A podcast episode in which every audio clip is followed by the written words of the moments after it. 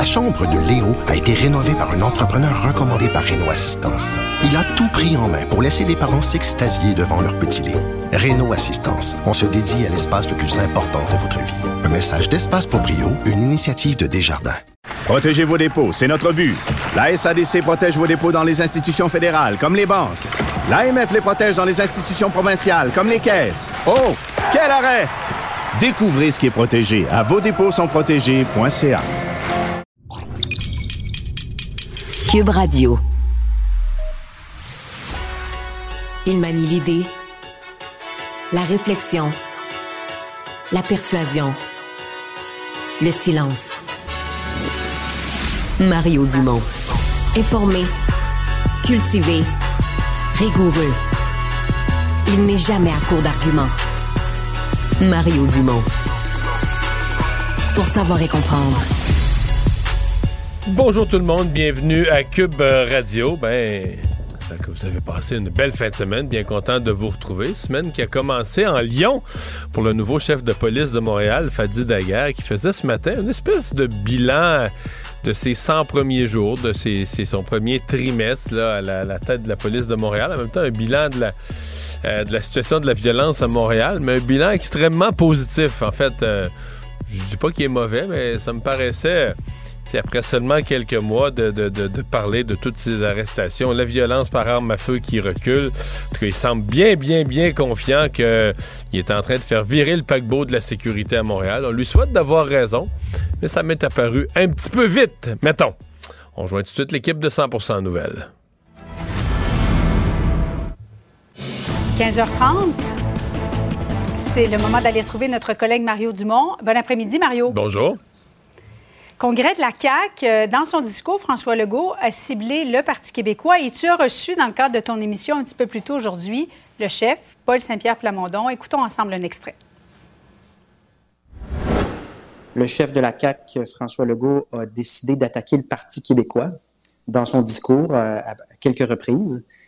Donc, euh, c'est d'une certaine manière une façon pour la CAQ de reconnaître que le Parti québécois est le principal la principale alternative à la CAC. Et c'est euh, un peu quelque chose là, qui s'imposait à la lumière euh, du financement, des sondages. Mario, le, PQ a-t-il raison de se réjouir ou devrait plutôt modérer ses ardeurs, selon toi? Moi, je pense que c'est un peu vrai. Je pense que c'est un peu vrai. Hein, parce qu'il faut quand même faut quand même comparer, hein, euh, Julie, pendant une longue période, l'année passée, le fun de François Legault, c'était d'attaquer Québec solidaire on sentait bien qu'il voulait comme polariser, polariser pardon, le débat dans l'axe gauche-droite, laisser le Parti québécois de côté, comme on dit, laisser le PQ dans le décor, puis vraiment, là, tu sais, et euh, tout à coup, euh, c'est comme si on sent du côté de la CAQ que Québec solidaire, d'abord, ça plafonne. Euh, c'est pas vraiment une menace. Québec solidaire, c'est à Montréal, euh, surtout, ou dans des régions, dans des comtés où la CAQ est pas vraiment compétitive de toute façon. Et donc, dans les circonscriptions, dans le 4-5-0 dans l'Est du Québec, dans les circonscriptions où la CAQ pourrait perdre du terrain, ben l'adversaire qui semble en gagner, c'est vraiment le Parti québécois.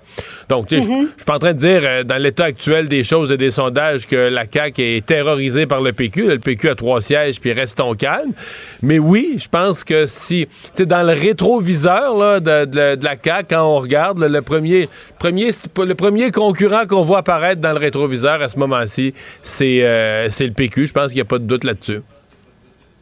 Mario, le vote de confiance, on s'en est parlé vendredi. Est-ce que tu as regardé les résultats en direct? Non. Du vote de confiance? Non, euh, j'étais au chalet. Parce que la façon dont ils ont dévoilé les chiffres, c'était 1, le pourcentage, 1, 6, là, ils ont mis une virgule. en tout cas, M. Legault devait avoir hâte d'avoir le résultat final, mais plus de 98 98,6 euh, As-tu été étonné, Mario? Non, justement, on s'en était parlé la semaine passée. Mon commentaire à moi la semaine passée, c'est qu'il n'y avait aucun enjeu là, puis qu'il n'y avait rien à... C'est pas ça qu'il y avait à surveiller dans le, dans le congrès. Mais je comprends bien que les médias, tu sais, à la veille d'un congrès politique, on veut établir quelques, quelques éléments simples à surveiller, puis il va de soi qu'un vote de confiance, ben, ça touche le chef, puis tu sais, c'est un chiffre précis, ça fait quelque chose de, de facile à surveiller. Mais pour moi, voyons, il n'y a personne qui pensait que François Legault était contesté dans son parti. Avec allait-il avoir 97.2, 97.7, 98.6? Sincèrement, là, ça change ça change rien. Là, ça veut dire que c'est une poignée de gens là, qui votent pas du même bord que les autres. Puis, c'est François. Il n'y a pas de contestation de François Legault euh, à la CAQ. On le savait mm-hmm. avant, on le sait après. Donc, pour moi, ce qui était plus à surveiller, ce que là où j'étais attentif, c'était de voir par exemple, sur une question comme le troisième lien, c'est sûr qu'il y a de la grogne. C'est certain qu'il y en a. Il y en a dans les élus municipaux, il y en a dans les, comtés, dans les populations. C'est bien certain que sur les exécutifs de comté, parmi les gens qui militent, il y en a quelques-uns qui... leur grogne, elle peut être double. Il peut avoir une grogne parce queux mêmes ça heurte leur position en faveur du troisième lien. Puis il peut aussi avoir une grogne parce qu'à un moment donné, tu le sens bien, que toi, tu, travailles dans un comté, puis que là, tu sais, quand tu vas renouveler les cartes, je te donne juste un exemple. Quand tu vas faire du renouvellement de carte de membre ou du financement, ou tu vas faire des téléphones pour inviter les gens à un souper de financement, tu le sais que tu vas te faire envoyer promener, là. Je veux dire, il y, y, a de tes membres qui vont être insatisfaits. Alors, sur le plancher du Congrès, rien de ça. C'est ce que je surveillais. Est-ce que certains vont l'exprimer ou d'un corridor un peu? sais, au moins faire passer le message. Hey, là, je te dis que ce que vous avez fait au gouvernement, là, ça passe pas bien dans nos comtés. Mhm. Comme, on dit, comme on disait autrefois, pas un siffle, pas un mot, pas rien, rien, rien, rien aucune trace de ça donc euh, dans le Congrès. Donc, tu sais, à un moment donné, on se demande est-ce que c'est un parti discipliné dont il faut admirer la il faut admirer l'espèce la, la, loyauté. De, ouais, loyauté, l'espèce de, de, de, sentiment collectif là, des gens du parti, de pas mettre le, chef dans le trouble. Ou est-ce qu'à un moment donné, tu te dis, ben, ça n'a pas de bon sens être, euh, être aussi silencieux ou d'exprimer aussi peu l'opinion de son comté ou de pas. T'es militant dans un parti, est-ce que tu serais pas légitime? Mais bon, moi, j'ai vécu dans un parti à une autre époque où j'ai connu le Parti libéral à l'époque où j'étais dans la commission jeunesse, puis on faisait le trouble, puis euh, quand le parti avait. Quand le Parti libéral avait euh, lâché son engagement sur les frais de scolarité, il y avait eu une motion de blâme comme Claude Ryan, je remonte euh, au début des années 90, fin 80, début 90, je remonte 35 ans en arrière, mais quand même. Euh, il y avait comme une plus une vitalité d'un parti. Puis quand les journalistes venaient à un congrès de parti, euh, c'était il se passait de quoi, là, puis il se passait de quoi, pas juste d'un corridor, là, sur le plancher du congrès, mm. puis micro pour, micro contre, puis un débat. Alors là, on semble dans une époque où c'est beaucoup plus tranquille.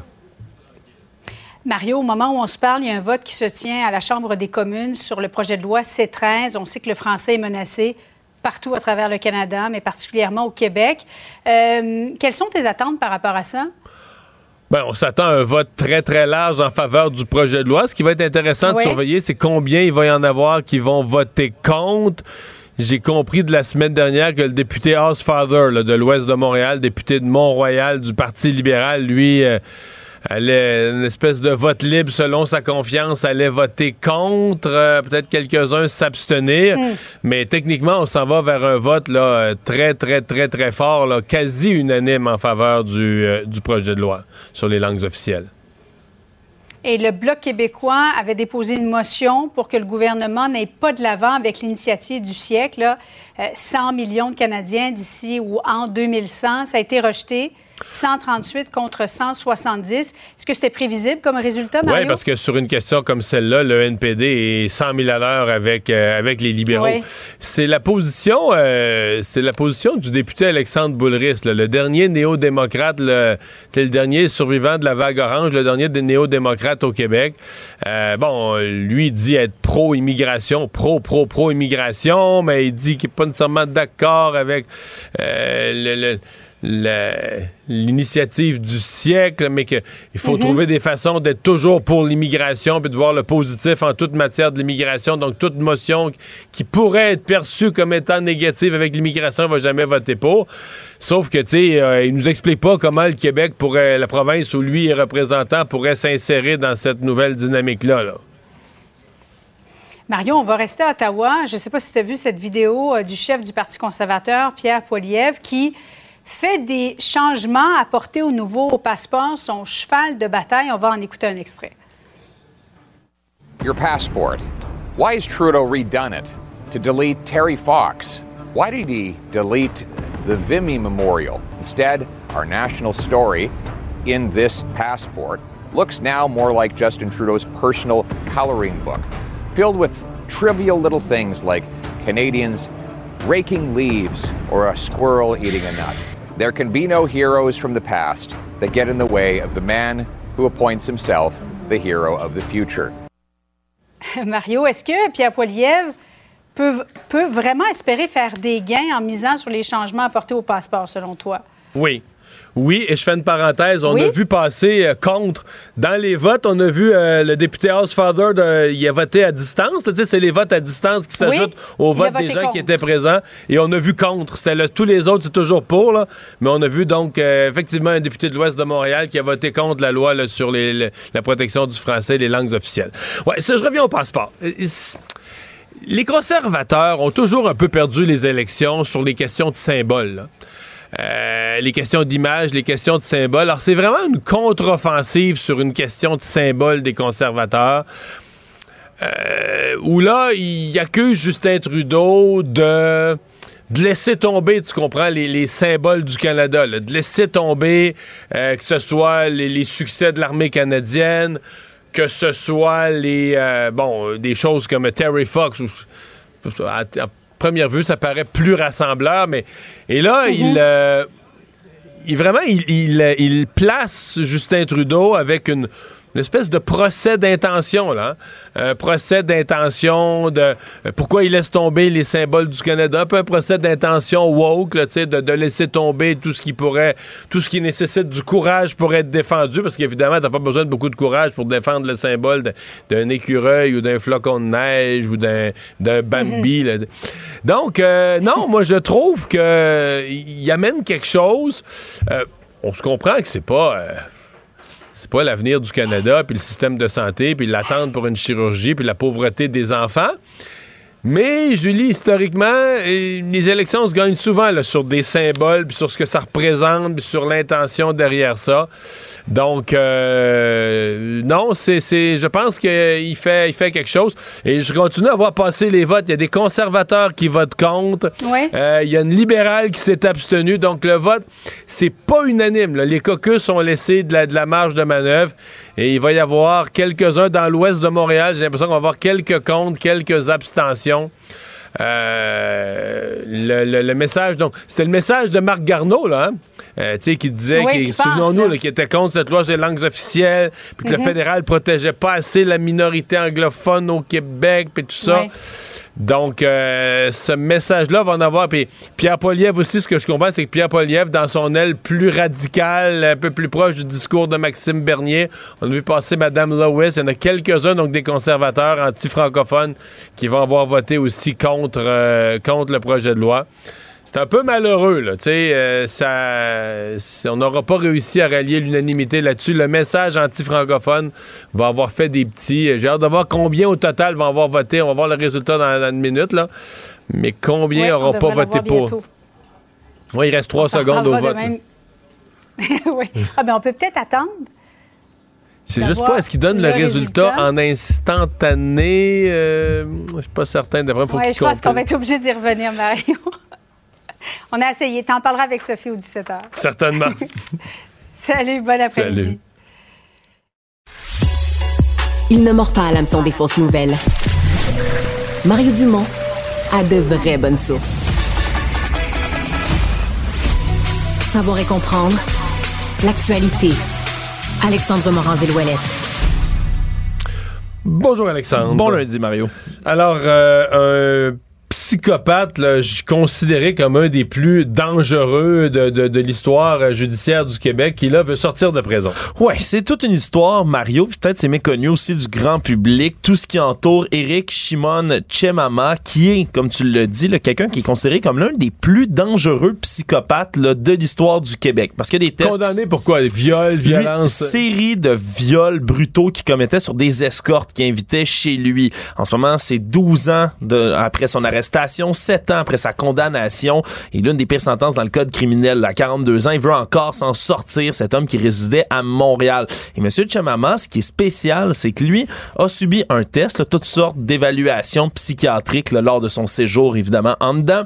Et le test qu'on lui fait faire pour la psychopathie, justement, pour savoir s'il est un psychopathe, ben, sa note, c'est 99,5% Marion, t'as 0,5% du score parfait sur l'échelle du psychopathe. Ça te donne une idée à quel point on est chez quelqu'un qui, est désaxé là, par rapport à, la normalité. Et qu'est-ce que la Cour peut faire? Est-ce qu'on pourrait l'envoyer à Pinel, dire là, parce qu'une fois sa sentence terminée, en théorie, on dit il a purgé sa, fameuse sentence, sa dette à la société, mais il reste qu'un test comme ça mesure une dangerosité pour le public, pour les femmes surtout. Oui, absolument. Puis quand on dit le risque de récidive, Mario, il a été évalué dans un autre test. Le risque de récidive sexuelle au bout de 7 ans, 100% de risque de récidive. Les chances qu'ils commettent un geste violent. Je suis même surpris que d'habitude, c'est ce genre de test-là, c'est comme la météo, ils gardent toujours une petite, euh, un petit 1% de, marge de manœuvre. Chance qu'ils puissent commettre des gestes violents d'ici 10 ans, Mario? 100% aussi, selon les tests qui sont passés. C'est pour ça que c'est quelqu'un qui a une sentence à durée indéterminée. C'est souvent ce qui est ramené parce qu'on n'est pas capable de concevoir que cet homme-là, un jour, va être capable, si on veut, de réintégrer la société sans commettre un geste violent ou un geste violent à caractère sexuel. Mais c'est pas tout, Mario. Là, il est comparu par visioconférence aujourd'hui. Il va revenir le trois jours cette semaine. malgré ces tests-là, il demande sa liberté. Demande, Mario. Demande beaucoup beaucoup, beaucoup, si bien qu'il est devenu le premier accusé de toute l'histoire du Canada dans le passé à devenir ce qu'on appelle un plaideur quérulant. Quelqu'un qui fait toutes sortes de demandes complètement frivoles au tribunal pour tenter de retarder, emmerder le système judiciaire. Mais cet homme-là a fait ça. Maintenant, c'est interdit pour lui de déposer des requêtes à la cour tellement il a été quirulent dans toutes les demandes qu'il a faites. Puis c'est pas tout. À l'intérieur même de la prison, Mario, il reste que c'est quelqu'un qui a énormément de problèmes. Semble-t-il ben, qu'il hurle, tente de blesser des gens, même en salle d'audience les dernières fois qu'on l'a amené au tribunal. En prison, il s'en prenait aux agents. Ce qu'il faisait par la suite, c'est se déféquait dessus, il se merdait dessus littéralement puis il accusait les agents de l'avoir fait sur lui, si bien que maintenant on est obligé de le filmer en tout temps pour pas qu'il accuse qui que ce soit de quoi que ce soit. Et là, il s'en est pris aussi lorsqu'on l'a remis, on a tenté de le mettre dans la population générale, s'en est pris aux autres détenus. Il a changé l'eau dans une machine à café par de l'eau de javel pour tenter d'empoisonner les autres détenus autour. Il était tellement, tellement, tellement dans les jambes puis dangereux pour les autres détenus que les détenus se sont mis ensemble dans le centre de détention pour envoyer une lettre à la direction Mario. C'est rare qu'on voit ça. Et dans la lettre, il disait s'il reste dans la population générale avec nous, on ne pourra pas garantir sa sécurité. Autrement dit, des menaces de mort à peine voilées envers cet homme-là, si bien qu'on a été obligé après ça de le mettre en isolement. Il y a des agents correctionnels, il y en a un entre autres qui, était chargé de surveiller, qui est en congé de maladie pour épuisement professionnel. Bref, au travers de tout ça, M. Shemama, là, pour lui, c'est pas lui le problème, c'est les autres. C'est la société. C'est la société. Il veut donc plaider pour trois jours d'audience, on va l'entendre, pour être libéré finalement. C'est quand même tout un cas, puis je t'avoue que c'est quelqu'un dont on n'entend pas parler, le règle générale. Moi, je pense à toutes les, tous nos, auditeurs présentement qui t'écoutent puis qui se disent Ah ben, finalement, je suis une bonne personne. Oui, hein? des, gens, des gens qui ont fait des petites coches mal taillées, puis des fois, tu sais, l'estime d'eux-mêmes, ils disent Ah, je suis tout croche. Puis là, ils disent Ah ben, finalement, finalement, je suis une bonne personne. Exact. Mario Dumont. Plus pratique que n'importe quel moteur de recherche. Une source d'information plus fiable que les internets. Pour savoir et comprendre, Mario Dumont. Il y a euh, des gens qui sont quand même surpris euh, qu'en fin de semaine, compte tenu du, sujet chaud, euh, le sujet est très chaud, le troisième lien. Le sujet est récent, c'est-à-dire qu'on vient tout juste, il y a quelques semaines, de faire un virage à 180 degrés. Il y a des gens qui se disaient, ben c'est incontournable, sous une forme ou sous une autre, quelqu'un va amener ça. Pas pas nécessairement en gueulant puis en hurlant, mais quelqu'un va amener ça comme une source de déception, de frustration au, au congrès de la CAQ. Quelqu'un va, passer le message, va, dire qu'est-ce qu'on fait avec ça, comment, qu'est-ce qu'on dit à la population de Chaudière-Appalaches? Pas un mot. L'expression qui me vient à l'idée, c'est mon défunt collègue Jean Lapierre qui l'utilisait en pareille circonstance. Il disait pas un siffle pas un siffle là-dessus. Rien, rien, rien. Même ce matin, la ministre Geneviève Guilbeault m'a dit en entrevue à LCN que personne, elle, a été présente tout le long sur le plancher du, Congrès et personne ne lui a jamais parlé du troisième lien. Ça étonne donc euh, des gens. Alain Vallière, directeur général de développement économique Bellechasse, est avec nous. Bonjour, Monsieur Vallière. Bonjour, M. Dumont. Est-ce que ça vous apparaît pour les délégués de Chaudière-Appalaches qui participaient au Congrès, est-ce qu'ils vous apparaissent représentatifs de la population? Est-ce que, est-ce que plus personne parle de ça dans Bellechasse? Pas du tout. Chez nous, c'est un sujet d'actualité. Puis c'est quelque chose qui nous a un peu surpris quand on a entendu que ça n'avait pas fait l'objet de, de discussions en fin de semaine. D'autant plus que le thème de la CAC était le Québec de l'avenir, l'avenir du Québec. Alors, quand on parle pas d'un projet aussi important pour l'est du Québec, parce que c'est pas un projet qui est seulement important pour Bellechasse puis la ville de Lévis ou la ville de Québec, c'est plus grand que ça. Alors nous, ce qu'on a dit quand on a rencontré la ministre Guilbeault il y a deux semaines parce qu'elle est venue nous voir dans Bellechasse, on a dit nous on veut de la part de notre gouvernement une vision d'avenir. On vous parle d'un projet qui verra le jour pour 2035, 2040. C'est de ça dont on veut parler parce qu'il va être inévitable un investissement pour un troisième lien. Alors c'est ça qu'on a dit, c'est ça qu'on répète, mais évidemment c'est inquiétant de savoir qu'ils n'en ont pas parlé. Ils parlaient de l'avenir du Québec puis ils parlent pas d'un sujet important pour les régions. Est-ce que c'est un oubli ou un tabou, un malaise? Comment vous décririez ça? Probablement que les gens qui avaient qui n'étaient pas d'accord avec le gouvernement ne se sont pas présentés. Il y a peut-être ah, cet aspect-là. Ça aussi. Puis, évidemment, est-ce qu'il y a un endoctrinement qui se fait là-dedans? Peut-être, parce que moi, je dis toujours que de, de la discussion jaillit la lumière. Manifestement, ils ne veulent pas faire la lumière sur ça. Ouais. Mais vous dites des gens pas présents. Pensez-vous que la CAQ va perdre des membres? Par exemple, si, euh, si on renouvelait dans la circonscription de Bellechasse, mais ça serait aussi vrai pour euh, Montmagny ou Beauce-Nord ou les autres de Chaudière-Appalaches, si on renouvelait une à une les cartes de membres, que certains des, des membres qui diraient non, moi je suis plus intéressé.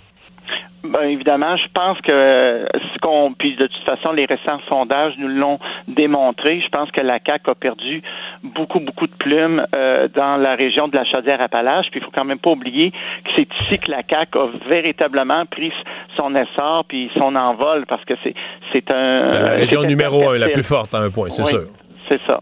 Alors, euh, pour nous, c'est inquiétant de savoir que dans un endoctrinement total, on ne travaille pas sur des questions qui sont fondamentales parce que une fois que les écologistes ont applaudi le, le, laisser aller ou le, le fait que la, la CAQ avait décidé de ne pas faire le troisième lien, une fois que les écologistes ont applaudi, les questions demeurent entières. Qu'est-ce qu'on fait avec le transport des marchandises, avec la vétusté des ponts?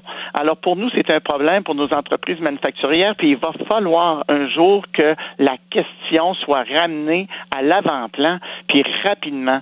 On a, puis c'était le thème en fin de semaine, le Québec de l'avenir, puis l'avenir du Québec. Est-ce que c'est seulement un avenir de Québec et Montréal? Les régions n'ont plus de place euh, euh, à la CAC. Moi, la question se pose en tout cas. Hmm. Euh, est-ce que vous est-ce que vous avez l'impression que c'est un comment dire tu euh, un, effort le, mot, le mot qui me vient en tête c'est quasiment de l'aveuglement volontaire là, un effort conscient pour faire comme si quelque chose n'existait plus, là, que tout le monde y pense. Tout est comme une famille qui se réunit, puis il y a un absent, mais euh, aucun mot est prononcé sur lui, mais dans le fond, tout le monde pense à cette personne-là, tout le monde l'a dans sa tête, mais toute la soirée, tout le souper, personne ne le nomme jamais. Vous l'impression qu'il y a cette espèce d'abstraction mentale à laquelle on, on est réunis, tout le monde y pense, mais personne n'en parle? On comprend que c'est une épine dans le pied du gouvernement. Enfin, qu'il y avait intérêt à ne pas en parler parce que c'est un sujet qui est chaud, qui leur porte ombrage. Quand tu t'es fait élire pendant deux élections en disant que tu vas le faire coûte que coûte étude, pas d'étude, on va le faire, ça va se réaliser. Et du jour au lendemain, tu revires euh, sur un scène puis tu dis on le fait plus. On comprend que c'est probablement voulu de, et on veut évacuer ce, sujet-là très rapidement. Mais euh, je comprends qu'ils veulent le faire mais je veux dire, pour des gens qui se disent pragmatiques, pour des gens qui se disent vouloir parler de l'avenir du Québec, c'est quand même inquiétant. Hmm. C'est ça qui. Puis les régions, les régions du Québec ne sont plus importantes. On sent que depuis quelques années, euh, les régions ont de moins en moins de force. Puis vous savez, quand on regarde ça au Québec, puis euh, je, je, me plais souvent à le dire, évidemment, euh, au Québec, on manque pas d'argent, on le gaspille. On le voit à bien des endroits, là. Mais là, un troisième lien, ça va être un investissement inévitable et le gouvernement évite d'en parler. Qu'ils aient commis des erreurs, puis peut-être que d'avoir amené ça de centre-ville à centre-ville qui répondait pas à la question du transport des marchandises, c'était chronique d'une mort annoncée mmh. déjà quand ils, se ils nous amenaient de plus en plus vers le centre-ville. C'est à peu près comme leur transport, troisième lien collectif, qui arrête de travailler là-dessus, là, ils gaspillent de l'argent. On sait que ça se fera pas. Là. sais, à un moment donné, il faut dire les vraies affaires dans la vie. Là. Puis c'est ça qui est déplorable au Québec. On gaspille notre argent. On ne fait pas une, évaluation.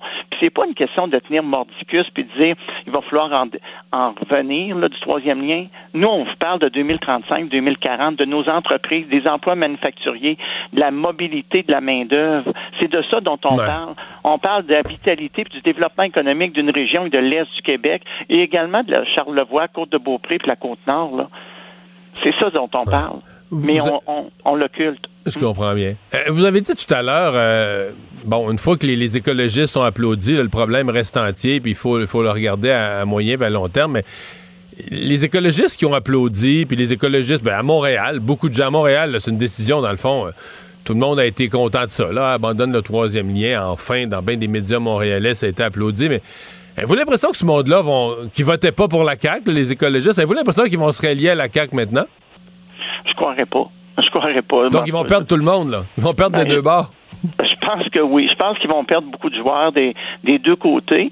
Mais euh, évidemment, tu sais, le gouvernement va jouer de prudence, puis on s'entend qu'il semble s'orienter vers un côté pour aller séduire une autre faction de la population qui puis j'ai rien contre le transport collectif, j'ai rien contre l'environnement, bien au contraire là, mais je, on sent qu'ils s'en vont vers là parce que ça semble être des thèmes probablement qu'ils ont évalués très payants, mais est-ce que c'est ce sont les meilleurs porteurs de ces dossiers là quand tu regardes les chiquiers politiques, je suis pas sûr. L'avenir va nous le dire, mais en fait, euh, on préfère on préfère regarder ça pour euh, ben évidemment pas décider, puis on pèle par en avant. Les problèmes, on les regarde, puis on les pèle par en avant. C'est ça qui est fatigant, qui devient navrant au Québec. Évidemment, c'est triste de voir ça. Puis, vous savez, au Québec, on dit toujours, euh, on répare, on répare. Ben, c'est parce que rajouter le, le P pour planifier, ça fait préparer. Préparer au lieu de réparer. Ça, ça serait quelque chose que le gouvernement devrait se mettre en tête. Puis le gouvernement, quand elle est venue nous rencontrer, Mme Guilbeault, elle-même, elle a dit, ah, vous savez, elle dit, l'abandon du troisième lien, c'est pas une fatalité. Cela pourrait revenir dans quelques années. Mais on dit que ça va revenir. Mais peut-on régler le dossier tout de suite? C'est incroyable. Puis ils se disent un gouvernement pragmatique. Moi, quand on parle de pragmatique, on parle d'efficacité. Quand on parle d'efficacité, puis tu parles d'un gouvernement qui va investir 4-5 milliards sur un tramway, euh, puis, je veux dire, je pose la question, là. On va investir 4-5 milliards et bien plus que ça sur un tramway qui ne fait pas gagner beaucoup en efficacité par rapport euh, au trajet de Métrobus 800-801 à Québec. Je me demande si c'est ça le pragmatisme. Il faut se poser la question, là. Hmm. On est rendu dans l'endoctrinement. le projet de tramway qui, qui, passerait sous le fleuve, qui, parce qu'il y aurait quand même un tunnel sous le fleuve, le projet pour se rendre à Lévis, ça vous y croyez? Pas du tout. Non, non. C'est, vous y croyez, vous y croyez euh, à son utilité ou vous croyez que la CAQ. D'abord, j'ai une double question. Est-ce que vous croyez qu'il est utile? Puis est-ce que vous croyez que la CAQ va le faire de toute façon? Euh, moi, je crois. Ils nous ont parlé beaucoup de chiffres, puis ils nous ont tout le temps amené sur les chiffres de flux de circulation euh, sur le pont La Porte, puis euh, aux heures de pointe. Puis nous, on n'a jamais amené le débat là-dessus quand on parlait d'un troisième lien. On parlait toujours du transport des marchandises, de la vétusté des ponts, parce que c'est rien que le pont de euh, Pierre Laporte en ce moment qui peut prendre le transport des marchandises.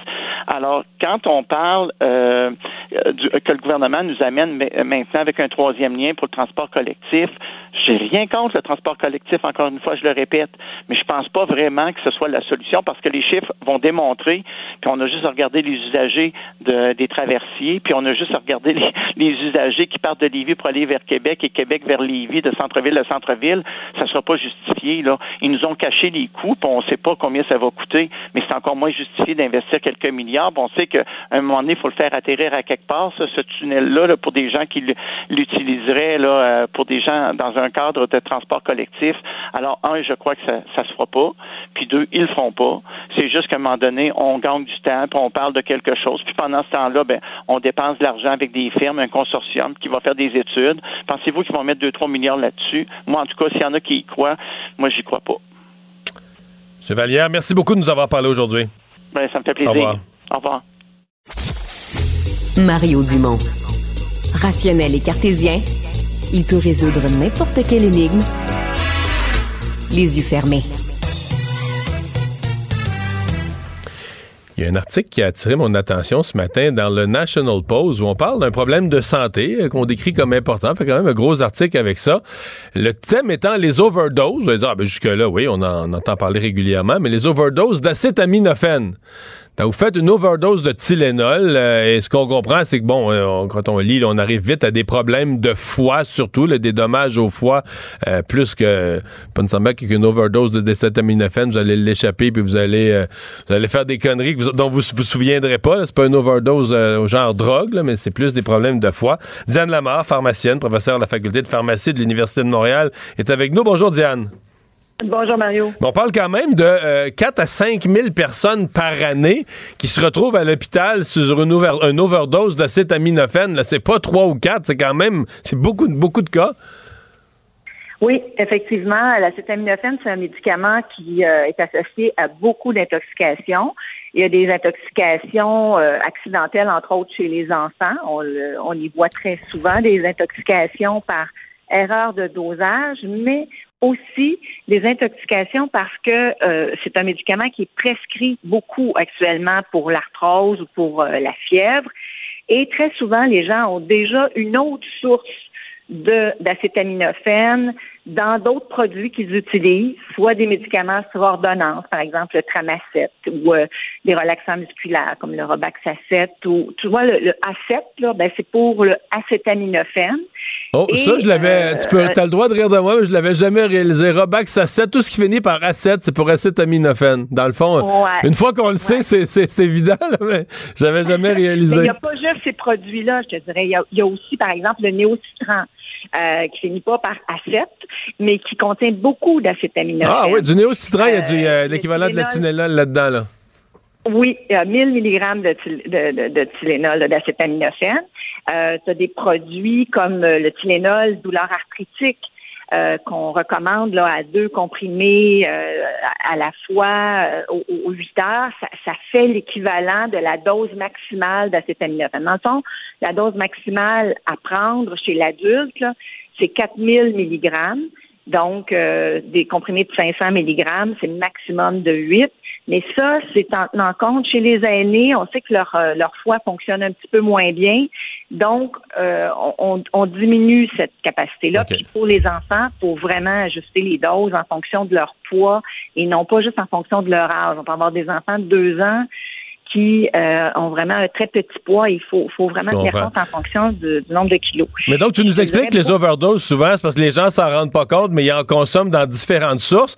Mais mettons qu'on simplifie ça, là, puis qu'on voulait le ramener en, en Tylenol, la simple Tylenol ordinaire dans le pot rouge. Là.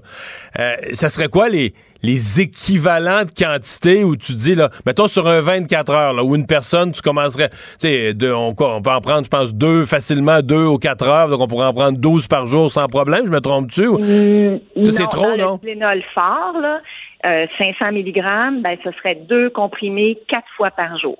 Donc 8 par jour, 8 euh, par 24 heures. 8 par 24 heures du 500 mg. Puis là, ben, je suppose que si 8, c'est que. Ouais. Mais attends, 8, mais je suppose que 9, 9, euh, ça serait pas si pire. 10. À combien, toi, tu dirais la personne est en danger d'une overdose, de, de problème au foie? Ben, il y, a une question de, de, de, surdose aiguë ou de surdose chronique. Alors, tu peux, par exemple, en prendre beaucoup. Le, cas qui était cité euh, dans, dans la chambre poste, c'est quelqu'un qui probablement mangeait très peu depuis quelques jours. C'est un cas de COVID. Euh, la personne en a pris de façon importante sur une très courte période. Mais on peut aussi avoir des gens qui en prennent sur une très longue période avec un surplus de doses qui est inapproprié. Moi, je, pense Donc, t'en prends un peu trop, mais t'en prends un peu trop tout le temps pendant une semaine, deux semaines, un mois, là. Parce que tu as de la douleur ou tu as... Plusieurs mois, oui oui, oui, oui. Tu sais, ou des fois, les gens l'ont déjà dans leur pilulier, en ont déjà la dose maximale dans leur pilulier, puis complète, s'en rachètent en vente libre. Ils ont mal à quelque part, ils reprennent des Tylenol ordinaires, là, pas prescrites. Exactement. Qu'est-ce qui arrive? Qu'est-ce qui arrive au foie? extra forts, là, tu sais, les, les, décongestionnants extra forts, les produits pour le rhume, la grippe, le extra fort, là, les gens pensent souvent que c'est la dose de décongestionnant qui est plus élevée. Non, c'est la dose d'acétaminophène. C'est la dose euh, de, l'analgésique qui est plus élevée. Donc, on n'a pas besoin de prendre l'extra fort. On, a, on a souvent un très bon soulagement de la douleur ou des maux de tête ou de la fièvre avec la dose régulière. Alors, attention hmm. aussi à tous ces extra forts-là parce que c'est l'acétaminophène qui est plus qui est, maximal. pas les autres ingrédients. Bon, là, euh, je pense qu'on comprend bien l'overdose. Maintenant, parlons de la conséquence. On dit sur le foie. Qu'est-ce qui arrive au foie? Qu'est-ce qu'on ressent? Une personne, mettons, qui en aurait trop pris, qu'est-ce qui est un signe de dire, OK, là, euh, tu as tel, tel, tel symptôme, c'est peut-être une overdose d'acétaminophène. Qu'est-ce qu'on ressent au foie? Ben, ça, c'est l'autre dimension. C'est très sournois, une intoxication à l'acétaminophène. Alors, quand il y en a trop, en fait, c'est un métabolite, donc c'est un produit intermédiaire. L'acétaminophène est transformé, puis ce métabolite-là, il n'est pas éliminé, il s'accumule, mais ça donne pas de symptômes. Alors, c'est vrai aussi pour les enfants. Des enfants euh, s'intoxiqueraient. Euh, on arrive, là, puis on constate que des enfants ont pris une bouteille de, on dit une bouteille de gouttes de, de, de Tylenol. On se dit, ah, ben, on va attendre un petit peu, voir comment ils... Non, pendant 24 heures, il n'y a aucun symptôme. La personne se sent bien, les gens vomissent pas, les gens ont pas de symptômes de toxicité.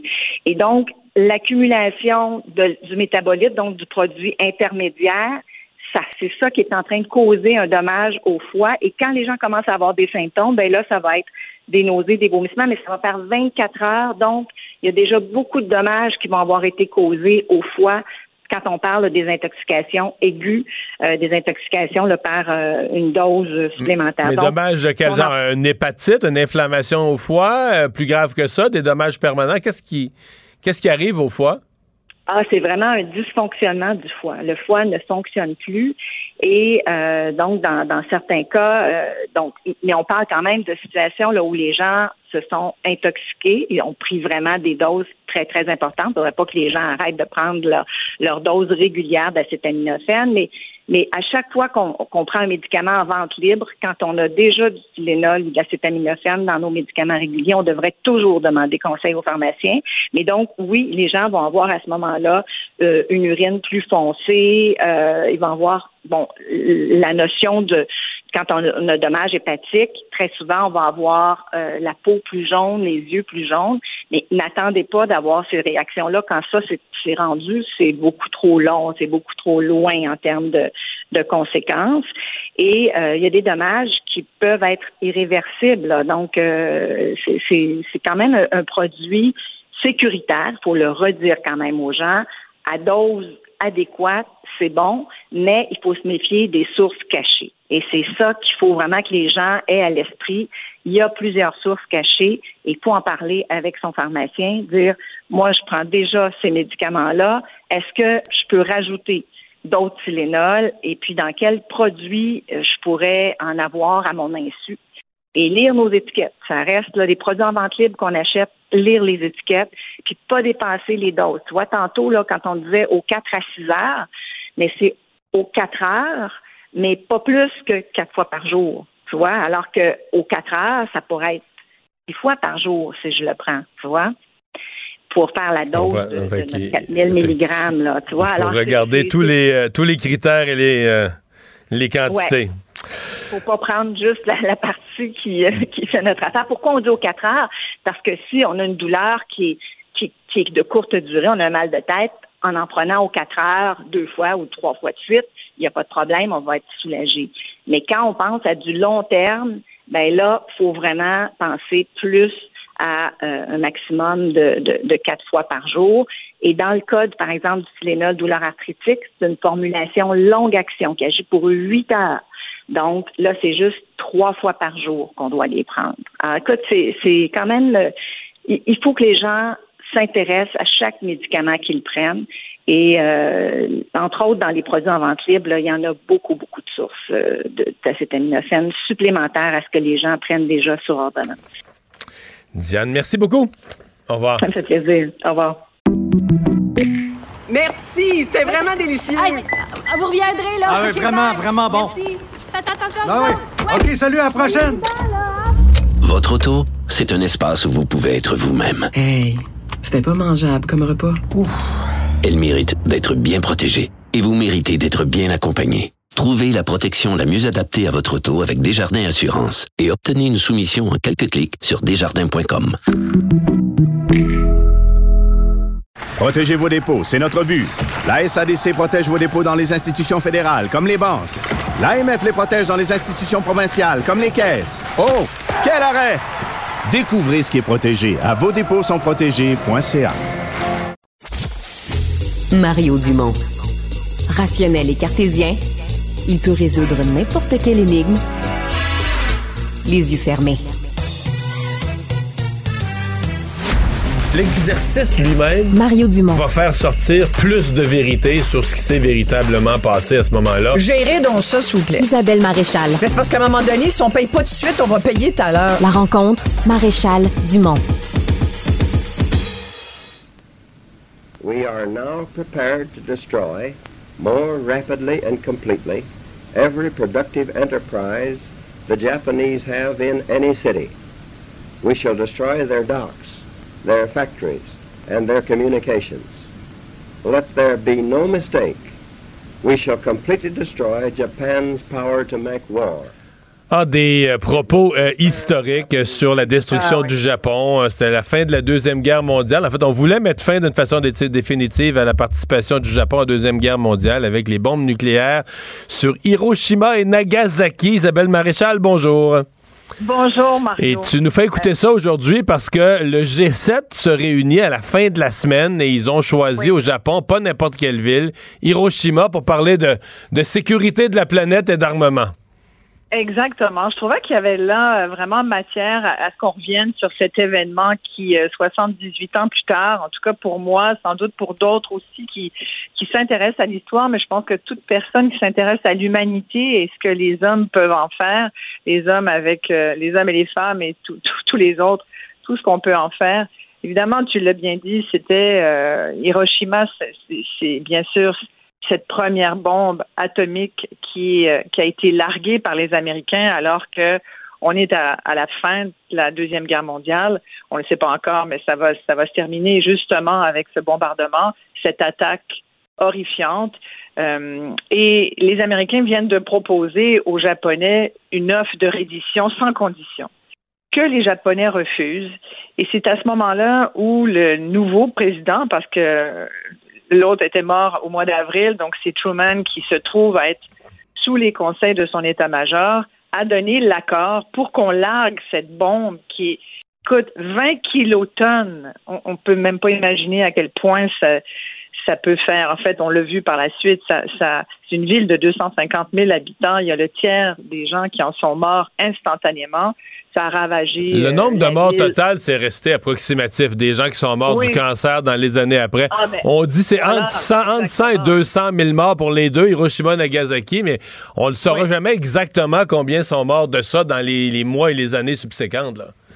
Mais ce qu'on sait toutefois, tu as raison Mario de dire ça, mais ce qu'on sait, c'est que ça, ça a laissé des séquelles Ah, ben là, hey, incroyables et sur des générations. tu sais, euh, et, je pense que les séquelles de la guerre sont, euh, sont ressenties par la première génération, par la deuxième génération. Ça reste quelque chose. C'est qu'on pense à la que ça soit la première, évidemment, pour nous, évidemment, à l'âge qu'on a, c'est plus la Deuxième Guerre mondiale. Si on a eu des parents, moi, j'ai mon grand-père, je te l'ai déjà raconté, est mort euh, dans un camp de concentration allemand. C'est sûr que les plus jeunes aujourd'hui n'ont peut-être pas ce, même rapport avec les guerres, mais là, il y en a des guerres plus modernes, appelons-les comme ça. On a on a quand même une grande puissance, la Russie, qui, a attaqué l'Ukraine.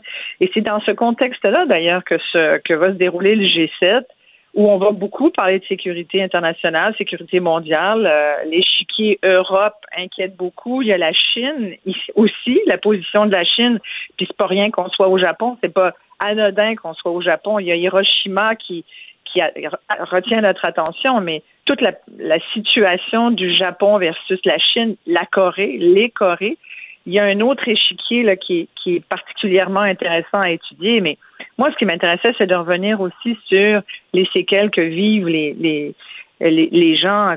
Je, lisais entre autres un, excellent papier euh, dans le Devoir ce week-end où on, on parle entre autres euh, d'une d'une dame Yoshiko euh, Kajimoto qui fait partie de on, on pourrait dire des cobayes de cette ère atomique. C'est une femme qui a euh, qui a été rescapée, qui s'appelle d'ailleurs les, femmes rescapées ou les, gens rescapés en fait euh, d'Hiroshima qu'on a appelé les irradiés, en guillemets, à qui on avait prédit un très sombre avenir. On avait dit aux femmes, entre autres, on les appelle des ibakusha, des irradiés. On leur avait dit, mon Dieu, il n'y a, a personne qui voudra de toi, tu vas faire des bébés monstrueux. Puis finalement, bon, cette dame en particulier a eu trois enfants entre guillemets normaux, qui n'avaient pas de, séquelles physiques euh, de, de, de cette bombe atomique, mais toute sa vie, ça a été un combat pour pour la paix. Et le maire actuel d'Hiroshima, d'après ce que je lis, euh, lui aussi se veut anti euh, anti nucléaire. Il y a une espèce de mouvement anti-nucléaire, évidemment, comme on l'imagine au Japon, mais il y a aussi un espèce de mouvement euh, qui a repris le, qui reprend l'armement. Le, le, gouvernement a comme un plan de réarmement qui prévoit une hausse assez importante du budget militaire. En fait, ils vont le doubler c'est pas énorme, écoute, c'est 1% il va passer à 2% mais c'est quand même, je trouve, symbole de quelque chose. Tu sais. Euh, et, et, et, surtout, ce qu'on ce qu'on explique, c'est qu'on veut s'armer pour être capable de dire, entre autres, aux Chinois, euh, ben, si vous nous attaquez, on va être capable de répliquer. Et, donc, ce qu'on dit, c'est que c'est pas pour vous punir, c'est pour vous dissuader de nous attaquer. C'est l'arme militaire, l'arme de guerre, l'arme nucléaire euh, pour éviter finalement de, se faire attaquer. Il y a quelque chose d'assez perturbant, je trouve, là-dedans. mais quand je regarde ça, moi, ça, m'inquiète toujours parce que je me dis, ça, ça prend quoi, tu sais, pour qu'on, pour qu'on, nous, dans notre ère, on connaisse quelque chose du genre, ce genre d'horreur-là. Tu sais, ça fait pas partie. Il n'y en a plus jamais eu. Hein? Il n'y en a plus jamais eu. C'est la seule frappe. Euh, du genre, euh, ça s'est fait sur trois jours, le 6 et le 9 août 45. Et on s'est dit plus jamais. Là. Ouais. Plus jamais, jusqu'à, tu sais, moi, ce qui m'inquiète, c'est de me dire, mais, tu sais, t'as un fou, là, tu sais, prenons Poutine, hein, lui, on s'imagine l'espèce de bouton rouge, c'est très guerre froide euh, américain-Russie, mais, mais, le téléphone, qui décroche, puis qui dit, OK, euh, euh, just do it, là, larguer là. On peut même pas s'imaginer que quelque chose comme ça arrive, mais puis aujourd'hui, les armes de guerre massives sont des armes, on parle d'armes biologiques, on parle, mais je pense que la menace nucléaire pourrait devenir quelque chose euh, qui vienne qui vienne nous hanter. C'est, pour ça que je, trouve ça intéressant que les, les grandes puissances du G7 y soient. Et bon, il ne sera pas de question que de ça, mais, mais c'est quand même pas rien. Et c'est surtout l'occasion de se souvenir aussi, puis surtout de, se replonger un peu dans cette histoire-là. Je trouve ça intéressant parce que c'est pas le genre d'histoire qu'on apprend forcément à l'école. Il faut être intéressé par dans nos dans nos cours. Je serais bien curieuse de voir aujourd'hui si les jeunes apprennent ça. Ça m'étonnerait beaucoup. Il faut que tu te tu sois intéressé par des documentaires ou que tu ailles, euh, tu sais, avec Google maintenant, tu peux googler. Allez googler Hiroshima, vous allez en apprendre beaucoup, tu sais. Aujourd'hui, la ville porte encore les, les, les meurtrissures de, de cette guerre-là. Ça fait 78 ans, peux-tu croire? Ça fait 78 ans, puis c'est encore une ville qui, qui porte ses ruines, tu sais, puis je trouve ça profondément euh, touchant et, grave en même temps. Hmm ça avait été. Euh, ça reste pour moi un, un des mystères que l'entrée du Japon dans la guerre, Pearl Harbor, c'est tout ça. Là. C'est pas, tu sais, on dirait qu'on voit pas le Japon comme un pays, euh, tu sais, de notre point de vue, si belliqueux. Il l'est plus à notre époque, là, certainement. C'est un pays de technologie puis de fabrication de tout ce qui fait du son puis de l'image puis de nos télé. Mais, tu sais, euh, Qu'est-ce leur a pris à ce moment-là, l'empereur Hirohito, euh, la, violence, la folie de l'attaque de Pearl Harbor, pensait que les Américains étaient à genoux par le front, et là, embarque avec l'Axe, embarque avec Hitler, Mussolini. Ben, tu sais, c'est pas. Euh, ils ont fini que deux bombes atomiques sur la terre, sur la tête, pis ça aurait, on dit ça aurait jamais dû arriver. Puis là, quand c'était le temps de la reddition, il faisait les têtus.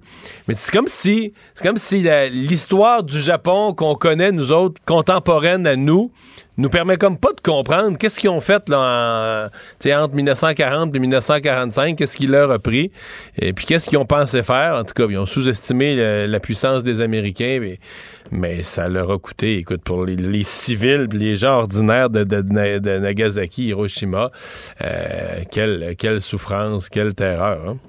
Ah, et, tu sais, aujourd'hui, toi, à l'époque, en 1945, je disais qu'il y avait à peu près 85% des Américains qui étaient d'accord avec cette attaque nucléaire. Puis je comprends que à peu près tout le monde était, était ravi de, la fin de la Deuxième Guerre mondiale, mais tu vois, ils ont retesté les Américains l'année dernière apparemment, et il y avait il y avait 55 des, des Américains qui, étaient d'accord avec euh, avec les bombardements de sur Hiroshima. donc, il y en a, par exemple, euh, Eisenhower, qui était le conseiller de, un des conseillers de Truman à l'époque, et qui est par la suite devenu euh, président, lui était pas, euh, pas convaincu qu'il fallait bombarder et que, en fait, que c'était complètement inutile ces bombes-là, que, que le Japon allait finir par se rendre, qu'on n'avait pas besoin de, de larguer des bombes. Euh, Mais ça aurait duré combien de temps? la crainte, ça aurait duré un autre six mois, un an? Est-ce que ce serait morpionné? Est-ce que d'autres pays auraient voulu si. Ils ont décidé. Et ça a toujours été la défense des Américains. on voulait mettre fin à la guerre tout de suite. Mettre finir la guerre dans, quelques jours. Ça a marché. Exactement. Et, là, tu vois, Joe Biden va être le deuxième président en exercice à se rendre à Hiroshima, le premier étant euh, euh, Barack Obama. Et quand Barack Obama est allé, on lui avait conseillé de ne pas s'excuser de pas dire euh, on est désolé, on n'aurait pas dû. Au contraire, de dire ça restait encore la meilleure de pour mettre fin à une, guerre qui aurait tué des centaines de milliers d'autres humains. Mais c'est comme si les gens. probablement pas, probablement pas autant d'innocents en quelques minutes, puis avec des traces radioactives qui en tuent d'autres pendant des années, puis c'est tout ça. Mais. D'où le parallèle à faire, tu vois, en terminant avec euh, avec ces pauvres gens en Ukraine qui, qui, qui vivent l'horreur depuis euh, depuis des années maintenant, là, puis qui qui, qui sont pas capables de. Tu prends l'Ukraine, mais tu pourrais prendre d'autres pays aussi sur la planète. Là. Euh, D'ailleurs, il y en a qui trouvent les pays en, développement ou en voie de développement trouvent qu'il y en a un petit peu trop pour, euh, pour l'Ukraine euh, par les temps qui courent. Mais je pense que ce qui se passe là, est un sujet d'inquiétude et il faut au moins se rendre compte qu'il y a des gens là qui souffrent et qui, euh, qui vont, comme les Japonais, porter longtemps des séquelles absolument douloureuses. Merci Isabelle. À demain. Merci Mario.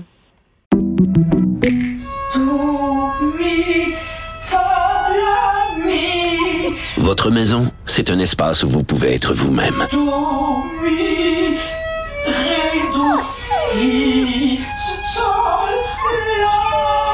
Elle mérite d'être bien protégée et vous méritez d'être bien accompagnée. Trouvez la protection la mieux adaptée à votre maison avec Desjardins Assurance et obtenez une soumission en quelques clics sur desjardins.com. Mario Dumont, le seul atlas dont vous avez besoin.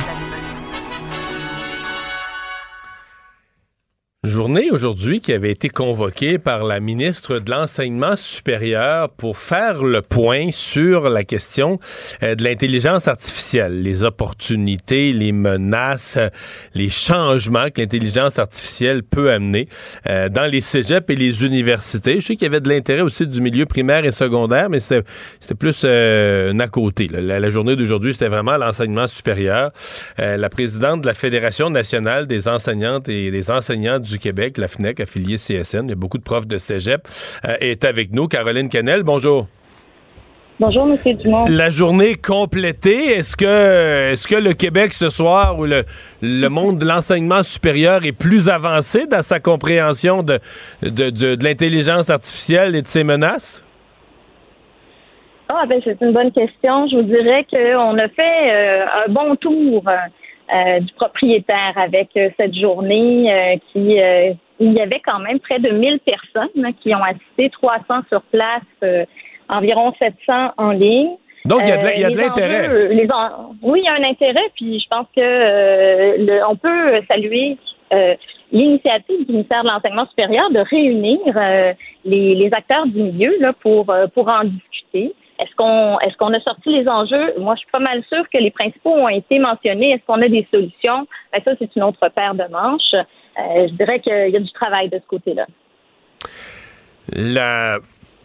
Il y a des opportunités, mais on dirait que dans l'immédiat, on voit plus les menaces, puis la menace peut être simple, celle que que tout le monde imagine, ben, tu demandes à ChatGPT de te faire ton devoir, puis le prof a demandé de faire un travail sur l'histoire du Québec, puis là, tu te demandes de, te faire un texte de 500 mots sur les plaines d'Abraham. Tu un beau texte. Pour, pour qu'il passe auprès du prof, il te reste juste à ajouter deux, trois fautes d'orthographe dedans, puis de changer quelques tournures de phrases, que ça soit moins parfait, mais ton travail est fait.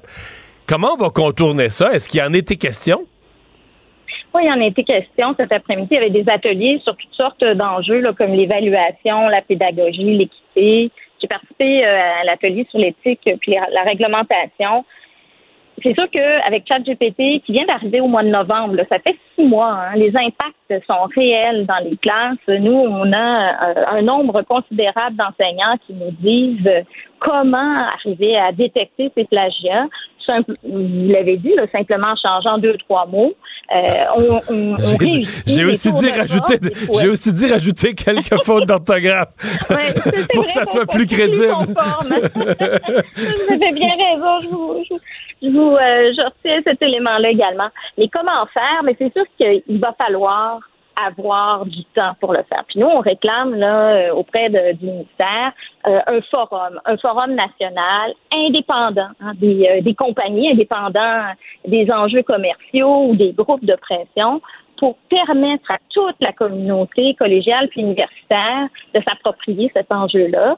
Euh, on a l'impression qu'il y a une course contre la montre, que euh, et, il y avait à cette à cette journée du forum là, beaucoup euh, de gens qui étaient enthousiasmés là, par cette euh, par cet enjeu-là. C'est un petit peu comme si les geeks étaient aux commandes là, du forum, euh, mais il faut aussi se pencher, ça c'est très important, sur les risques qui sont liés à l'intelligence artificielle vous avez mentionné le, plagiat, mais il y en a plein d'autres. La question de la propriété intellectuelle, euh, la protection des données, euh, la question euh, des, de la désinformation. Oui, c'est ça. La, différence entre le vrai et le faux, là. des fois, la, marge, la marge se, se fond, là.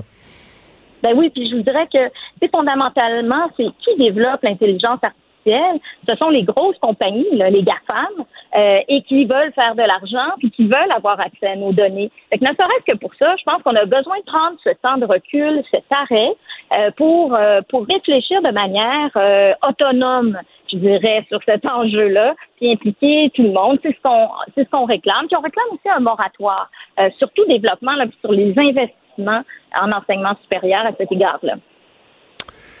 Euh, est-ce que euh, la question des opportunités, là, je comprends qu'aujourd'hui, il y avait aussi euh, de ça, là, des gens qui font miroiter les, les, les, merveilles ou les possibilités. C'est certain qu'il y en a là, en termes d'accélération de, de, ce qu'on est capable de faire. Mais est-ce que vous, vous les voyez dans l'immédiat pour le secteur de l'enseignement supérieur, pour, le, pour les cégeps, pour le collégial, mettons? Ben, euh, très honnêtement, là, on nous a parlé de choses comme euh, la prédiction de la réussite, hein, des outils qui peuvent dire là avec quelques données où sont les étudiants qui vont réussir votre cours ou pas, euh, la question de l'évaluation automatisée là, à travers ces enjeux-là, les systèmes de tutorat personnalisés. On, on, est encore loin de la classe. J'ai senti vraiment un écart très important entre le discours qui était théorique, assez utopique, la réalité de la classe euh, tous les jours, parce que ces éléments-là, ben, ils nécessitent des investissements très importants, une appropriation, puis aussi, euh, ben, une réflexion. Mm-hmm. Euh, qui qui pilote cette réflexion-là? Parce que, bon, évidemment, pour l'industrie, c'est la prochaine grosse affaire. Il y a de l'argent qui va là-dedans. on sent que les gouvernements sont un peu dépassés. Vous, les enseignants, les gens de terrain, vous avez les mains là-dedans aussi, mais qui, qui pilote l'avion? Ça, c'est une très bonne question. Euh, ce qu'on nous a dit, c'est que, ben, en fait, ce qu'on réclame, puisque beaucoup de participants réclamaient, puis j'étais justement à cet atelier là, sur éthique et réglementation, c'est qu'il y en ait des réglementations, qu'il y a des prises de décision du côté du gouvernement, euh, du ministère, du ministère de l'Éducation, aussi de l'enseignement supérieur, euh, des directions, qu'il y ait des balises qui soient fixées. Ça ne sera pas toutes les puis tous les enseignants qui vont faire la même chose. Mais encore faut-il avoir euh, des chartes, des cadres réglementaires qui vont être là. On sait que le ministère euh, va confier, en fait, le gouvernement va confier un chantier au Conseil de l'innovation du Québec. Bon, euh, je vous dirais, la question du Conseil de l'innovation du Québec, là, sa mission, hein, c'est de développer encore une fois les technologies, les appliquer au monde du travail. J'ai des doutes là, de l'indépendance de de ce conseil-là, bien qu'on nous dise, euh, ben, on va vous garder euh, tout un chantier juste pour l'enseignement supérieur. On va y participer, ça, en être certain. Mais euh, on va continuer à marteler là, cette, cette importance-là, à la fois d'être consulté, mais aussi de travailler en, toute autonomie de, de, tous ces nuages d'intérêt qui nous entourent. Dernière question, Mme Canel. Je vous amène sur un tout autre sujet parce que je sais que la, la, la FNEC là, vous représentez des enseignants de cégep, puis dans la quasi-totalité des cégeps du, du, Québec, ils se donnent le programme de technique infirmière. Oui, c'est vécu quelque chose. On en a beaucoup parlé ici à Cube Radio, euh, puis entre autres avec mm -hmm. Isabelle Maréchal, là, euh, de ce taux d'échec, puis là, qui s'est révélé finalement, le, le commissaire à l'admission aux professions a dit, mais là, c'est l'examen de l'ordre euh, qui était, les questions étaient pas, étaient pas appropriées la correction était trop sévère. Euh, au moins 500 gradués de plus auraient dû passer, donc obtenir leur droit de pratique comme, euh, comme infirmière. Là, l'ordre dit, ben nous, on n'a rien fait de mal, mais finalement, on va prendre l'examen américain. Il euh, y a des gens qui y voient même une façon de couler le, la formation collégiale pour que tout le monde ait un baccalauréat, ce qui est un des plans. Qu'est-ce que vous voyez dans, dans tout ça? Est-ce que vous êtes inquiets, les, les, profs de cégep, entre autres les profs d'enseignement de, de, en technique infirmière? Ben euh, oui, tout à fait. Euh, puis vous, euh, vous soulignez des éléments qui sont très problématiques dans ce dossier-là. Euh, un examen où il y a eu un, un taux d'échec euh, anormal. On sait que un des objectifs de l'ordre des infirmiers et des infirmières du Québec, c'est d'imposer le baccalauréat comme étant le diplôme qualifiant, alors que dans 46 des 48 cégeps, se donne le cours euh, de soins infirmiers, qui est un cours qui est gratuit, qui est accessible sur tout le territoire, qui a fait ses preuves. Les techniciennes euh, passent l'examen euh, en, temps normal et s'acquittent parfaitement des fonctions qui sont attribuées aux, infirmières. J'ai trouvé que la réponse de l'ordre au rapport du commissaire Gardiepi manquait littéralement de recul, euh, de réflexion. Euh, ce rapport-là, il est très sévère à l'égard de l'ordre et on fait comme si euh, tout était bien, on continue, mais on se tourne vers un autre examen qui n'a pas fait ses preuves partout au, au, Canada. Il y a des problèmes avec les francophones et tout ça, évidemment, sans consulter les personnes qui forment les infirmiers, les infirmières. Là. Je pense que c'est un dossier qu'il va falloir continuer, euh, il va falloir continuer à, à marteler là, notre indignation. Madame Canel, merci d'avoir été avec nous aujourd'hui. Au revoir. Euh, ça fait plaisir, Monsieur Dumont. Au revoir. Isabelle est en train de vider sa maison qu'elle a vendue grâce à l'accompagnement de l'équipe de Duproprio. Elle quitte avec la fierté d'avoir vendu son espace elle-même. Duproprio, on se dédie à l'espace le plus important de votre vie. Un message d'Espace Proprio, une initiative de Desjardins. Casse-tête, devinette, mots croisés. Mario Dumont a la solution à tout. Un adolescent de 17 ans poignardé. Une autre femme assassinée. Il est visé par des allégations d'inconduite sexuelle. Les formations politiques s'arrachent le vote des familles. Comment faire fructifier votre argent sans risque?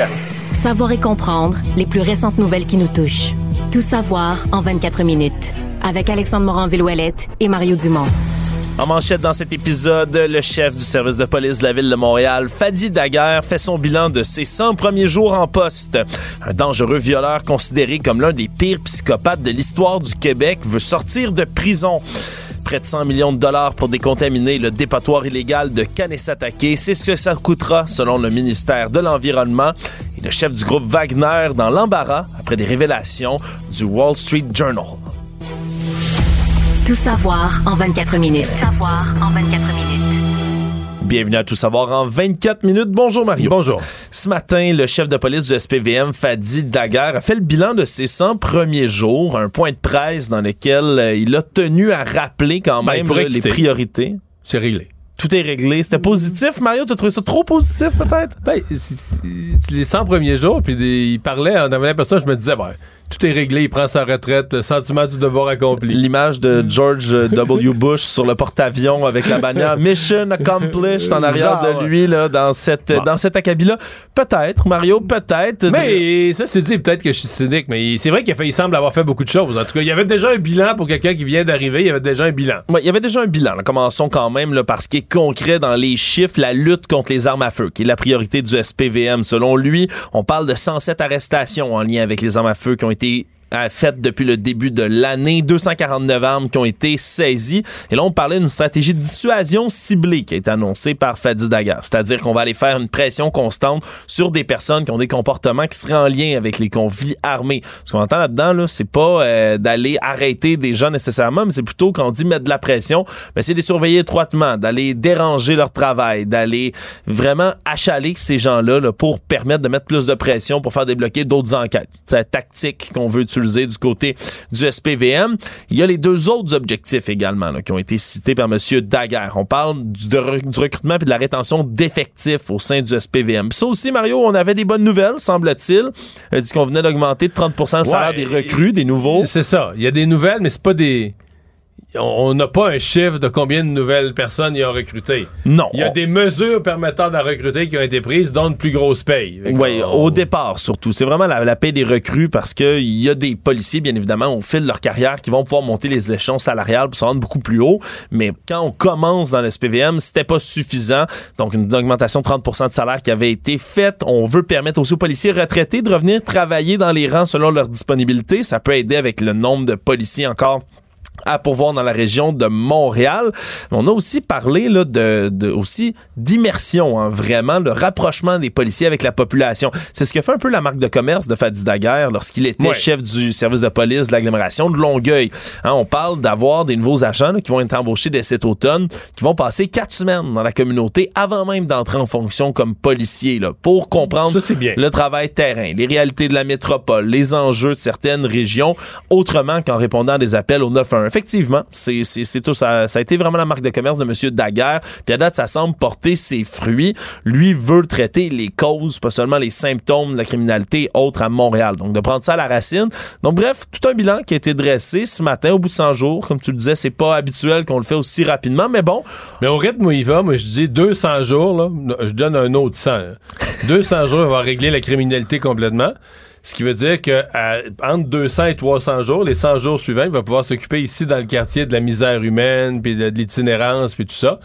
Fait qu'à 365 jours, au bout d'un an, d'après moi, ça- Montréal, ça va, ouais, ça va belle ville. Je t'entends être cynique, Mario, autour de tout ça, mais. Non, je peux te dire que j'ai 100 jours, puis j'ajoute un autre 100 jours pour finir de régler la criminalité. Bon. Puis après ça, il va pouvoir s'attaquer. Regarde dans le quartier ici, un petit peu de travail, là. Bon, mais si M. Daguerre est à l'écoute, il saura maintenant qu'il a 100 jours pour régler tout ça ici, Mario. Quelle, euh, quelle bonne nouvelle.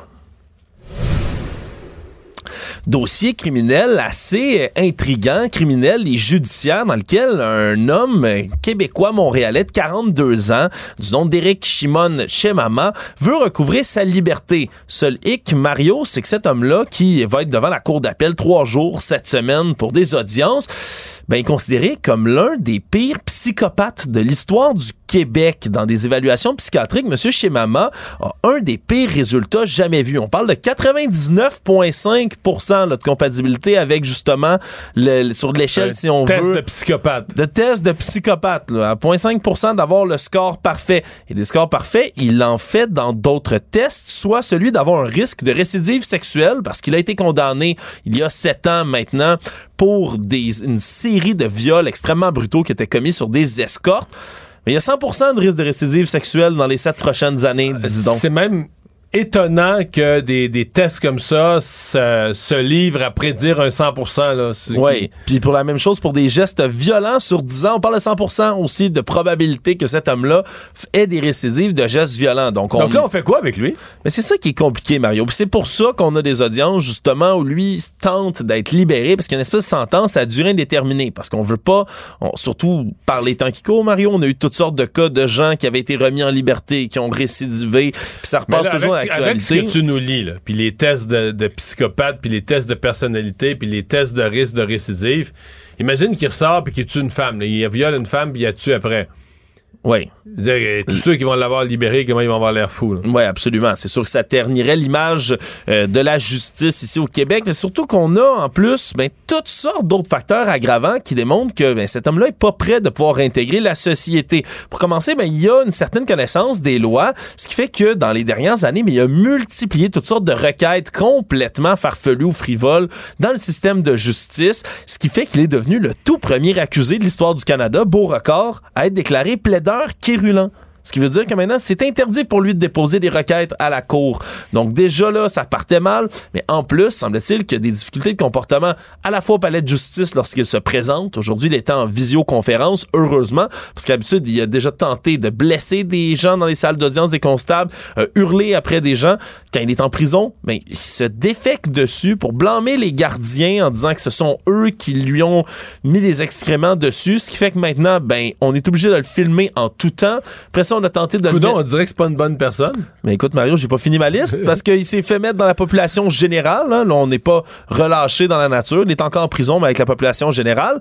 Mais il a tenté de blesser les autres détenus à un point où il a mis de l'eau de Javel dans une machine à café, tenté d'empoisonner tous les autres détenus avec qui ils étaient. Et ceux-ci, là, les autres détenus, ont même écrit à un responsable du centre de détention une belle lettre dans laquelle ils disent essentiellement s'il reste ici, on pourra pas garantir sa sécurité. Autrement, on va le passer au cash. On ne pourra pas garantir sa sécurité. C'est poli. D'une manière polie de dire on va le descendre. Et donc, il a été envoyé en isolement, M. Shimama, depuis ce temps-là. Et là, il y a des agents, même il y en a un qui est chargé de le surveiller, qui est en congé de maladie pour épuisement professionnel, tellement c'est du sport, s'occuper de cet homme-là. Bref, un homme qui, en plus de tout ça, ben, constamment blâme les autres plutôt que lui. Et là, demande trois journées d'audience pour passer, tenter de recouvrir sa liberté pour tenter d'être libéré. Disons que c'est un cas assez spécial. Ça vient évidemment poser la question parce qu'on tente de réhabiliter les jeunes avec notre système carcéral. Est-ce qu'il y a des gens comme ça qui ont tellement un haut risque de récidive qu'on peut plus Ben, jamais que remettre dans la nature? Est-ce que, tu sais, quand on dit notre système là, est basé sur la réhabilitation puis le devoir de réhabilitation, si tes tests euh, de personnalité te donnent une probabilité de récidiver de 100 est-ce que tu es encore en mode euh, remise en liberté? Je, je, je, je sais pas, je vois pas pourquoi. là. Actualité. Tout savoir en 24 minutes. Le gouvernement du Québec est allé d'une estimation quant au coût de décontamination du dépotoir illégal de Kanesatake, dont les eaux toxiques en ce moment se déversent dans plusieurs cours d'eau, dont le lac des Deux-Montagnes.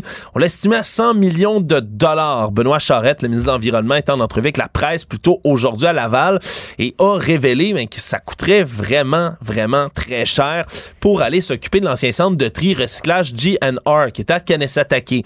C'est une longue histoire aussi autour de tout ça parce qu'avec les tests qu'on a fait depuis ce temps-là, mais il y a des milliers des milliers de litres d'eau contaminée qui fuitent de ce centre-là vers des ruisseaux, dans le lac des Deux-Montagnes également. Là, on parle pas de, petits contaminants, Mario, des hydrocarbures, de l'amiante, du BPC, des coliformes, des autres contaminants qui s'apparentent à du sulfure, de l'azote, des bactéries, bref, toutes sortes de cochonneries qui se déversent dans les cours d'eau. Il semble-t-il que c'est compliqué, puis pas à peu près d'aller gérer cet endroit-là, Mario. On parle... Mais, là- euh, qui a autorité à Kanesatake, là? Ouais, mais c'est là que ça devient compliqué parce qu'au début, ça a été autorisé en 2015 par Québec. Puis après, il y a des inspecteurs de Québec, des inspecteurs d'Ottawa qui sont allés à plusieurs, à plusieurs occasions sur place. L'autre problème, c'est que les propriétaires, qui sont Robert et Gary Gabriel, mais c'est deux Mohawks qui ont un très lourd passé criminel. Et là, on, ils ont pas mis en place toutes les mesures qui ont été recommandées. On a révoqué leur certificat d'autorisation du côté de Québec en octobre 2020. Mais depuis ce temps-là, ben, les propriétaires ont quoi depuis 2020? 17 883 dollars d'amende et c'est tout. Et pourtant, il y a toujours rien qui a changé. Et là, ben, ça risque de coûter, comme je disais, 100 millions de dollars là, euh, pour, pour mettre tout ça en œuvre, pour être capable d'empêcher des contamin- la contamination des cours d'eau. Mais surtout que c'est le bordel là, quand ça, tout mais, mais c'est parce que, tu sais, à Kanesatake, puis il y a eu des choses semblables à Kanawake, on a l'impression qu'il y a des petits groupes euh, qui, tiennent la population en otage. euh, tout ça pour l'argent, là. C'est même plus, euh, tu sais, droits ancestraux, puis t'oublies ça, pour l'argent, du gros argent, s'installe avec des business. Et dans le reste de la population, on a tendance à dire, ben, c'est ça, c'est ça Kanawake ou c'est ça Kanesatake, mais non. La population en général, là, ils sont, sont souvent euh, aussi victimes, là, sont pris en otage par ça. À la limite, ils ont peur. Là, Ouais, ils vont sont pas d'accord avec tout ça, Ben non, mais ils vont pas aller se mettre euh, de travers dans le chemin devant le. Tu comprends? De grand devant le gros SUV de luxe du bandit de la place pour dire Hey, toi, là. Ils ont peur, là, mais qu'ils ils font comme tout le monde qui a peur, ou tout le monde dans des. Au Québec, quand t'avais les Hells Angels là, qui s'installaient dans une ville, là. Il n'y a pas bien ben des voisins qui allaient le faire des doigts d'honneur dans l'entrée, là, tu sais, puis dire, euh, euh, aller mettre leur Chevrolet Cavalier de travers dans l'entrée. Passe ici, t'as pas voir! Tu sais, le monde ferme leur gueule, ils ont peur, pis tout ça, mais c'était un peu tout ça. Puis là, ben là, c'est comme la collectivité qui se ramasse avec les déchets. Mais eux, eux je suis convaincu qu'ils ont fait, là, full de cash pour entreposer. Ils ont, ils ont fait payer les gens qui ont, qui ont, qui ont dompé les déchets. Ils ont Ouais, puis là, on recommence à se lancer la balle du côté du gouvernement provincial, du gouvernement fédéral. Du côté de Québec, on dit qu'on est allé au maximum là, des capacités des lois pour utiliser les propriétaires là, à se conformer aux règles environnementales. Du côté d'Ottawa, on a une enveloppe budgétaire qui existe sur quatre ans là, pour sécuriser, nettoyer des sites qui ressemblent à celui-là. Le problème, c'est que le centre de, de- de tri, là, celui-là, mais correspond nulle part à l'inventaire des sites contaminés en ce moment qui est dressé par le secrétariat du Conseil du Trésor du Canada. Donc, ce sera à voir qu'est-ce qui va être fait dans ce cas-ci. Mais chose certaine, en ce moment, on donne des petites amendes sur des années, mais au final, ça va coûter très cher à Ah ouais, décontaminer. au final, là, euh, il y a des, y en a qui ont mis l'argent dans leur poche pour euh, entreposer les déchets, puis c'est nous autres qui va payer pour la décontamination. Ça me semble que ça s'en va là. hein. Le train s'en va direct dans ce gare-là. Alors que la session collégiale est en train de se terminer tranquillement, pas vite, ben il y a des profs de cégep, des chargés de cours aussi qui tirent la sonnette d'alarme sur ChatGPT. Oui, oui, on a parlé beaucoup, beaucoup du robot conversationnel dans les derniers mois, depuis que ça a pris le monde d'assaut. On s'entend tant de gens ont- se sont émerveillés, ont eu peur de ChatGPT, mais là le problème, c'est le même qui revient, c'est la tricherie dans les classes, parce qu'on a plusieurs membres du personnel enseignant qui ont signalé des cas de travaux qui avaient l'air rédigés par des robots comme ChatGPT. Le problème, c'est que c'est extrêmement difficile à prouver que quelqu'un Surtout si le jeune est brillant. Là. Mettons, toi, euh, t'as un petit travail de chat GPT. Là. Tu le remets pas de même, là, épais. Là. Tu, tu vas rajouter 5-6 fautes d'orthographe. Oui, euh, parce que, ah, c'est quoi? Tu peux demander à ChatGPT de mettre des fautes d'orthographe? Je sais pas si tu le savais, ça. Non, tu peux lui ça- demander. Tu peux dire, produis-moi un texte, mais insère quelques fautes d'orthographe. Il va le faire. si, tu, si tu lui. Là, j'avoue que tu me déculottes. Euh, C'est pire que ça, Mario. Si tu demandes, écris-moi un texte à la manière d'un niveau d'un collégien ou d'un cégepien, il va te le faire. là. Si tu veux pas que ça que les, tournures de, les tournures de phrases vont être croches un peu. un peu, deux, trois d'orthographe. Ah, je j'aimerais savoir un 70%. Là. Je veux pas viser trop pour pas que ça soit euh, trop évident que j'ai triché. Fait que bing bang, prends ça puis donne ça au professeur, Mario. C'est simple comme ça. C'est simple comme bonjour ce qui peut être fait. là. Fait que t'as pas à te casser le coco pour aller rajouter tes fautes d'orthographe puis changer tes phrases pour que ce soit pas trop belle. là. Mais non, tu peux demander à ChatGPT de s'adapter à peu près tous les styles que tu veux. Donc, c'est, c'est, c'est vraiment ça la préoccupation imminente là, des profs de cégep qui, eux, ben, demandent un, un- un contrôle, un frein à tout ce qui se fait autour de l'intelligence artificielle. On s'entend, c'est pas les profs de cégep du Québec qui vont être capables de faire plier la recherche qui se fait sur les intelligences artificielles dans le monde, Mario.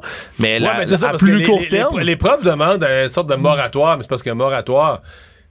Oui, le gouvernement du Québec peut dire moratoire. mais C'est parce que les, les, les, cégeps, les universités, là, ils mènent rien dans ça. Là. Ils, bon, ils, peuvent, ils peuvent décider de l'utiliser ou de ne pas utiliser les possibilités nouvelles d'intelligence artificielle dans leur fonctionnement, mais personne ne peut contrôler ce que les étudiants font chez eux. Là. Non, mais ça devient extrêmement difficile, surtout quand on change des trucs à l'intérieur, de voir si quelqu'un a triché. Parce qu'il existe des logiciels qui sont en train de se développer, Mario, pour être capable de reconnaître si un Les texte a traces, été... les traces de l'intelligence artificielle. Exact. Le problème, c'est que c'est comme une course à l'armement. là. On n'est jamais capable de savoir qui qui est dans qui qui a l'avance dans cette course-là. Est-ce que ça va être les logiciels qui permettent d'écrire des textes ou ceux qui Mais permettent là, de détecter que- qu'ils ont Est-ce que écrit? les cégeps, les universités vont investir des logiciels qui vont être nouveaux, qui vont risquer de coûter assez cher là, quand ils viennent d'être développés?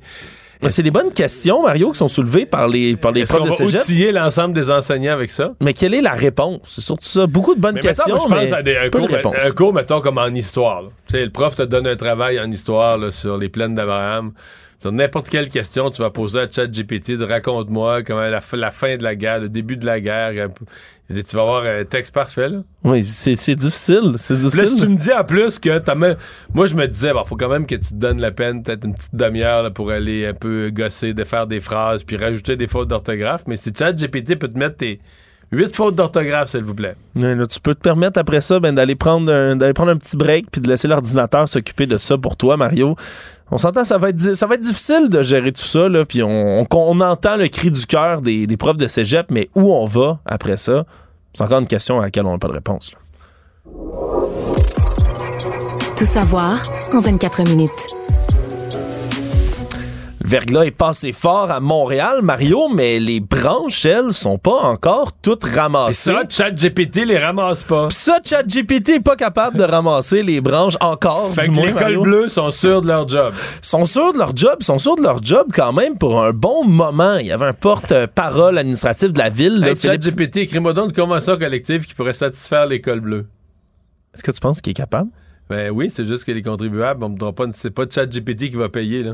Ah, c'est ça qui est dommage. Hein? ChatGPT a peut-être pas les mêmes préoccupations financières que, Ouais. que les responsables. ChatGPT, fais-moi des chèques. Ouais, puis faire des chèques, va falloir en faire, Mario, pour la ville de Montréal, parce que non seulement ça va être long, mais on apprend que ça va coûter cher. là. Ce matin, Philippe Sabourin, porte-parole administratif de la ville, tenait un point de presse au complexe environnemental Saint-Michel, qui est un des endroits où on va déposer toutes ces branches-là, parce que on fait pas juste les lancer dans la nature, on les transforme en copeaux, puis on les réutilise là, pour toutes sortes de projets. Le problème, c'est que là, on risque de devoir patienter au moins quatre semaines pour les parcs, là, parce que dans les rues, c'est pas mal ramassé, les branches. Ça, on s'entend, ça a été fait un peu partout dans la ville. Mais maintenant, c'est des grands parcs. Parc du Mont-Royal, Parc Maisonneuve, Parc La Fontaine, où Parc on La a... Fontaine, quelqu'un m'a dit qu'il y en avait des tas de branches, mais pas, pas imaginable. Je Ah, peux aller voir. Deux, deux, trois fois haut comme moi, Mario, des tas de branches là, titanesques là, qui sont mis en Partout, place les dans le parc La Fontaine parce qu'on a commencé à les ramasser, à les mettre en tas. Mais là, il y a des problèmes. Là. Par exemple, dans le parc La Fontaine, justement, il y a des gros troncs d'arbres. Puis il y a des gros arbres dans le parc La Fontaine,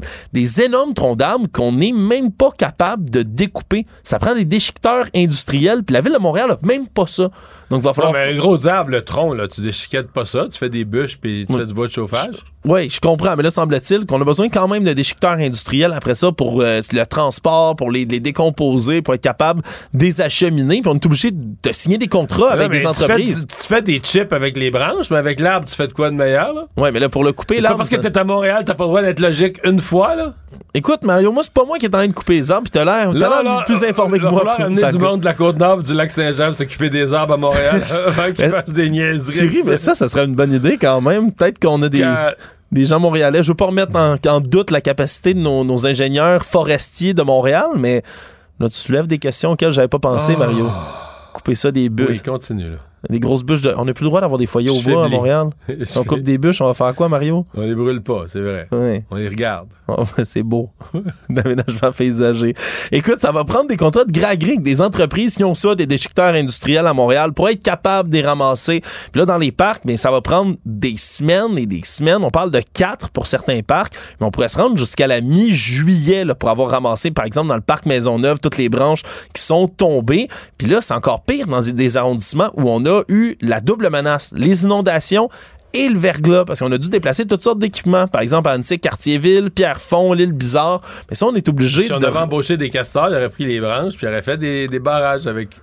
ChatGPT, fais-nous une convention collective pour les castors, Ouais. s'il te plaît. Ça serait pas pire, mais tout ça pour dire que ça, ça va être long, puis ça risque de coûter l'estimation Parce que là, on va aller en sous-traitance pour l'essentiel de ces travaux-là. On donc va- là, on va repayer. euh, Absolument. Puis là, une équipe des lagueurs, là, pour 3-4 personnes d'équipe des lagueurs, c'est à peu près 600 dollars de l'heure. Alors, pour le déchiquetage, par exemple, de 8 arrondissements, on est déjà près du million, par exemple, dans le contrat de déchiquetage.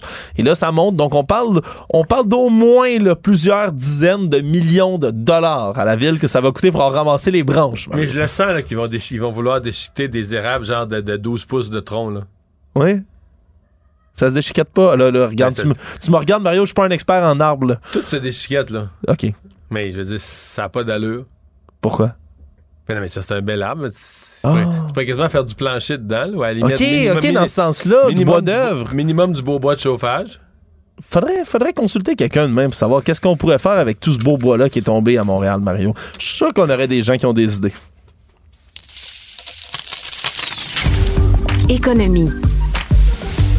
La Food and Drug Administration aux États-Unis, la FDA, vient d'approuver un médicament qui va agir pour soigner les symptômes de quoi?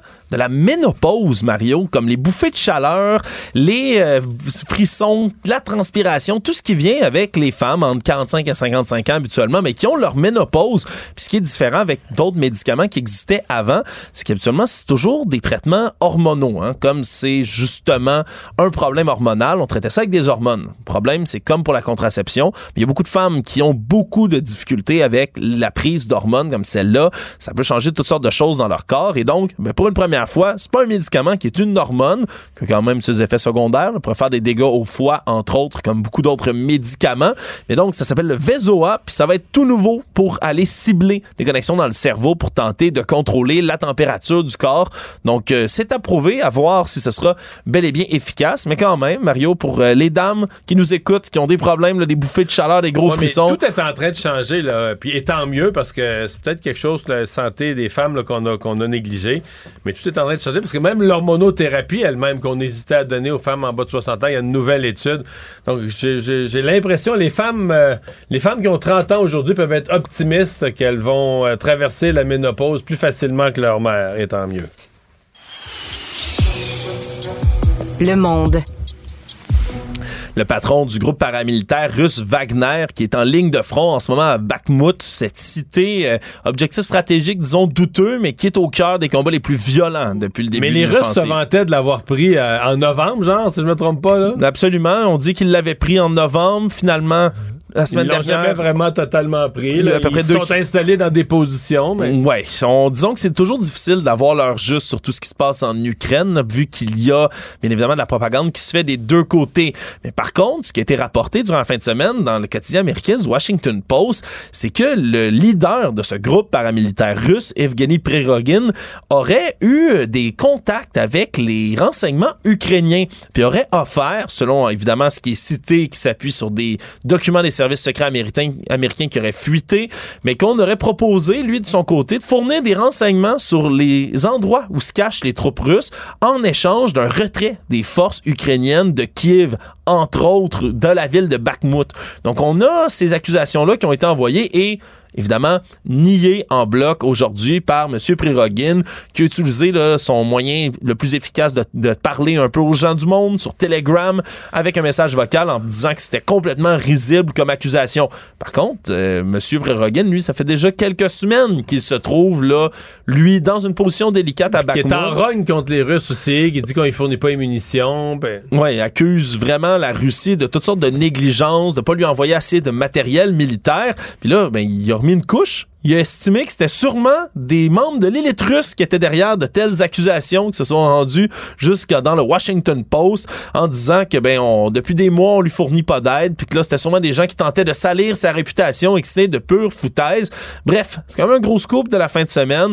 Impossible de savoir qui dit vrai dans cette histoire-là. Chose certaine, ça continue de se battre à a- il y Bakhmut. avait une nouvelle samedi là, que les d'ailleurs les Ukrainiens avaient gagné euh, une espèce de victoire, avaient fait tomber quatre appareils. euh, Ouais, puis on parlait d'un 2 km repris aussi dans les environs Ouais. de Bakhmut. Ça, ça bouge beaucoup sur la ligne de front. Puis pendant ce temps-là, Mario, aujourd'hui, mais la Russie a intercepté deux avions de l'OTAN qui étaient au-dessus de la mer Baltique, comme ça arrive souvent, là, ces espèces d'interceptions-là de- de- d'avions militaires près des frontières. Ça s'est déroulé sans incident, mais ça montre encore qu'il y a beaucoup de tensions dans cette région-là du monde. Résumer l'actualité en 24 minutes, c'est mission accomplie. Tout savoir en 24 minutes. Un nouvel épisode chaque jour en semaine. Partagez et réécoutez sur toutes les plateformes audio. Disponible aussi en audiovisuel sur l'application Cube et le site cube.ca. Une production Cube Radio. William et Sébastien ont enfin trouvé le condo de leur rêve. Ils l'ont acheté avec l'aide d'une courtière immobilière recommandée par Confia. Parmi les courtiers qui leur ont été proposés, William et Sébastien ont choisi de faire affaire avec Hélène. Elle connaissait bien le quartier et d'emblée, elle a compris leurs besoins. Ça a tout de suite cliqué. Mais quand même pas autant qu'entre William et Sébastien.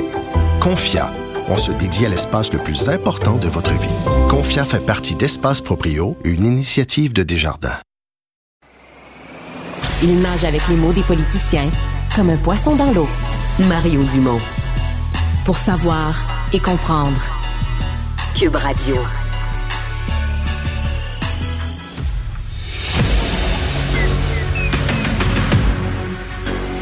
Emmanuel Latraverse. J'ai pas de problème philosophique avec ça. Mario Dumont. Est-ce que je peux me permettre une autre réflexion? La rencontre. Ça passe comme une lettre à la poste. Et il se retrouve à enfoncer des portes ouvertes. là. La rencontre Latraverse Dumont.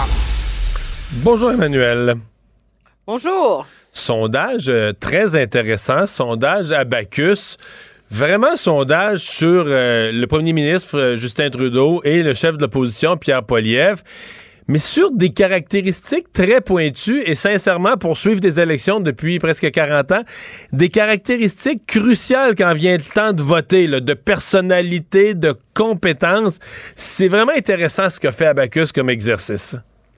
Oui, parce que dans un environnement très, très, très polarisé, politiquement, euh, puis avec un chef conservateur qui est abrasif, pour être euh, poli, on en vient souvent à se demander s'il est capable de surmonter hein, la réaction négative qu'il suscite chez les gens. Puis on est resté très fortement avec l'impression euh, des sondages qui ont été publiés, rappelle-toi, avant Noël, où il y avait 54 des Canadiens qui avaient une opinion défavorable de lui.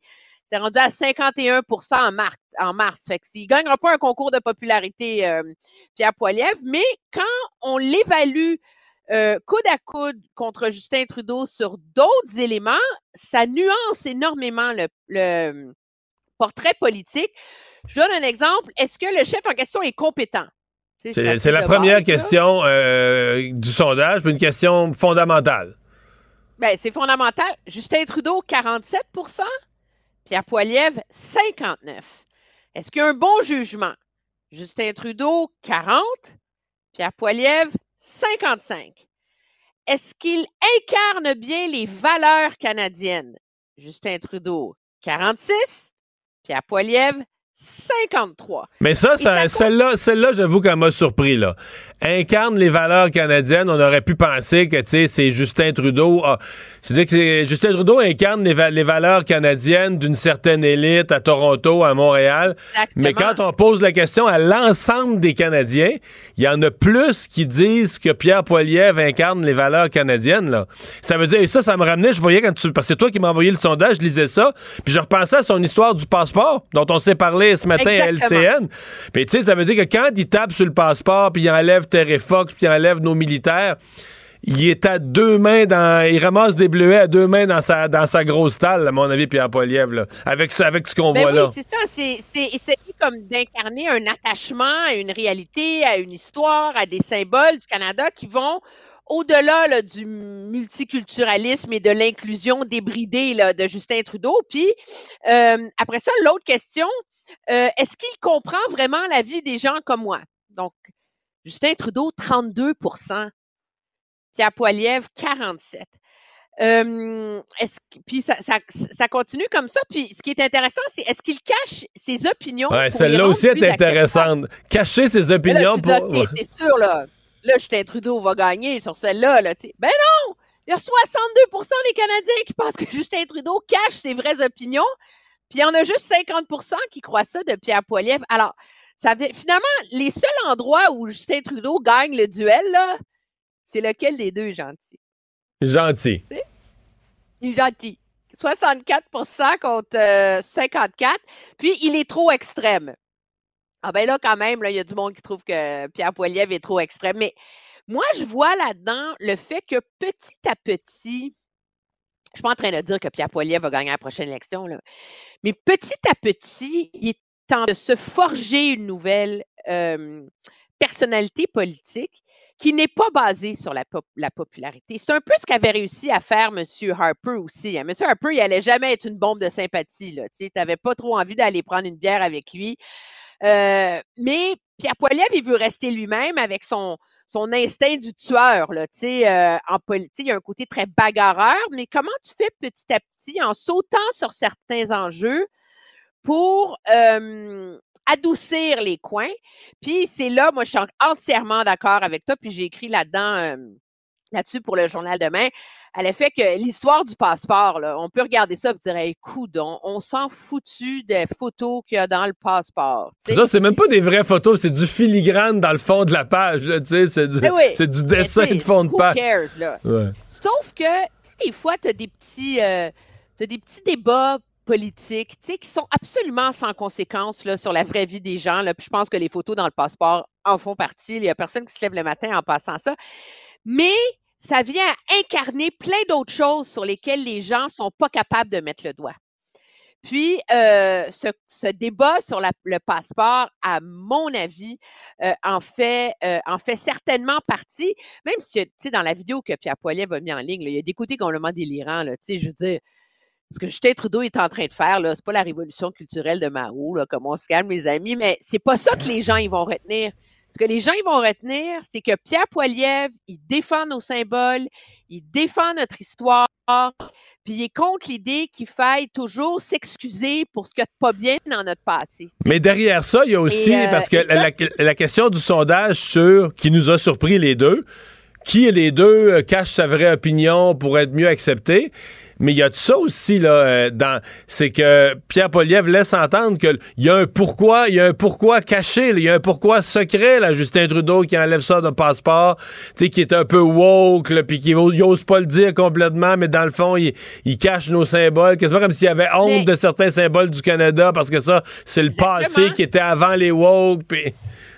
Puis ce qui est super intéressant là-dedans, c'est que dans les cercles conservateurs au Canada, puis là, je, je te parle pas là des fous furieux, là, tu sais, genre les intellectuels, euh, les chroniqueurs. euh, ça a vraiment euh, trouvé écho, cette histoire de passeport-là. Puis, dans une publication qui s'appelle The Hub, qui est assez conservatrice, l'ancien chef de cabinet adjoint de M. Trudeau, euh, fait la comparaison. Il dit cette histoire de passeport et ce que le gouvernement Trudeau en a fait, là, avec les petits écureuils, là, puis les flocons, puis tout ça. Ça me fait passer à une phrase de Yann Martel, l'auteur, qui avait dit Le Canada, c'est comme un hôtel. Puis il l'avait dit dans le sens que c'était supposé être positif, tu sais, parce qu'on accueille tout le monde, puis on est bien, puis tout le monde est content. Mais il dit le problème aussi, c'est que tu es bien à l'hôtel, mais c'est pas chez vous, c'est pas ta maison, tu pas un, un, ancrage. Puis c'est comme si cette histoire de passeport illustrait comment M. Trudeau est en train de transformer le Canada en un, hôtel.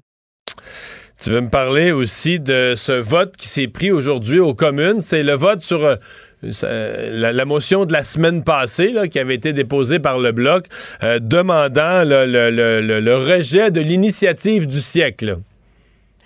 Oui, puis on, savait que les libéraux allaient voter contre, mais dans le courant de ce débat-là, rappelle-toi, la semaine dernière, on en a parlé, le ministre de l'Immigration s'est levé puis a dit Hey, euh, calmez-vous, tout le monde, là. Le Century Initiative, là, ce n'est pas la politique du gouvernement.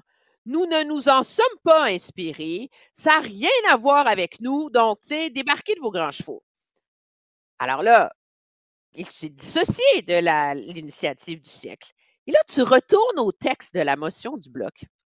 Qu'est-ce qu'elle dit, le- la motion du bloc? Elle dit la Chambre rejette les objectifs de la Century Initiative et demande au gouvernement de ne pas s'en inspirer pour développer ses seuils d'immigration à venir. Ben là, tu dis, le gouvernement, il dit déjà Il dit qu'il déjà ne ça. s'inspire pas du Century Initiative, puis le gouvernement, il dit déjà que ça n'a rien à voir avec eux. Ça les a pas empêchés de voter contre la motion du bloc.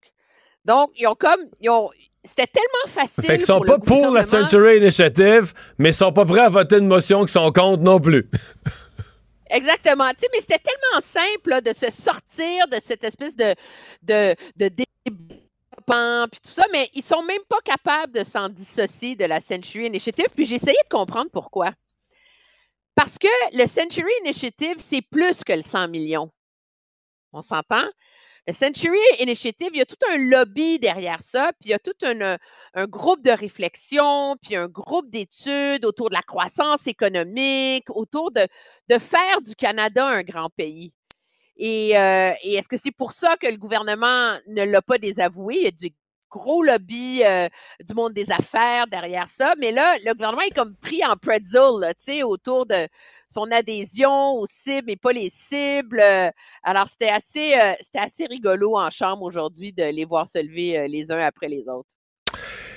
Dossier qu'on a moins qu'on a moins vu passer un peu au, Québec, mais il y a fermeture du chantier de Stellantis. On est vraiment dans la, la prochaine génération d'industrie automobile où vont s'installer les batteries quand il y a un chantier, pas un chantier, mais un projet d'usine géant supporté par des fonds fédéraux qui s'en va pour Volkswagen en Ontario. Au Québec, ça nous a déçus un peu parce qu'on on pensait que c'était nous autres à Bécancourt les champions des, batteries, là, puis de l'industrie des batteries de demain.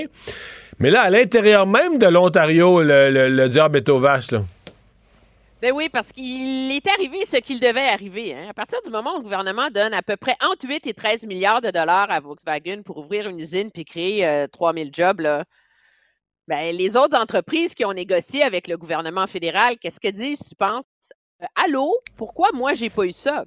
Ce qu'il y a de particulier, c'est que le deal de Stellantis pour construire justement une usine de véhicules électriques, etc., a été signé il y a un an.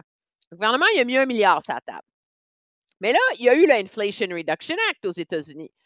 Que là, Stellantis a dit au gouvernement euh, Allô, parce que vous ne savez pas, mais nous, on a une autre usine en construction euh, aux États-Unis dont on peut facilement doubler la superficie.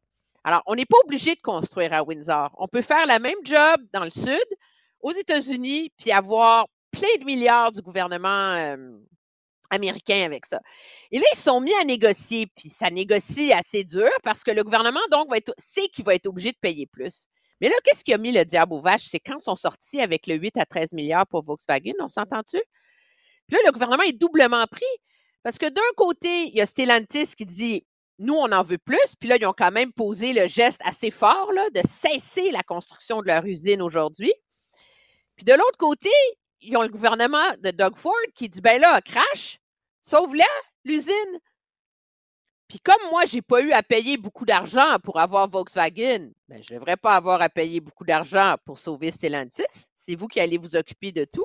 Mais le Québec, là-dedans, là- y a-tu le Québec qui gueule de l'autre bord en disant Nous, notre part est où là-dedans, là? Ça va Mais- Il y a une impatience, je pense. Moi, ce qu'on m'a dit en coulisses euh, du côté euh, du Québec, c'est à un moment donné, on reçoit des pinottes. C'est sûr que c'est important, les investissements qu'il y a eu à Bécancour, mais en termes de somme d'argent, Ben, pas comparable, mais non. Il faut comprendre que Volkswagen, le problème, c'est qu'Hydro-Québec n'était pas capable de les brancher. Le seul endroit au Québec où on aurait pu construire cette usine-là, c'est sa côte nord.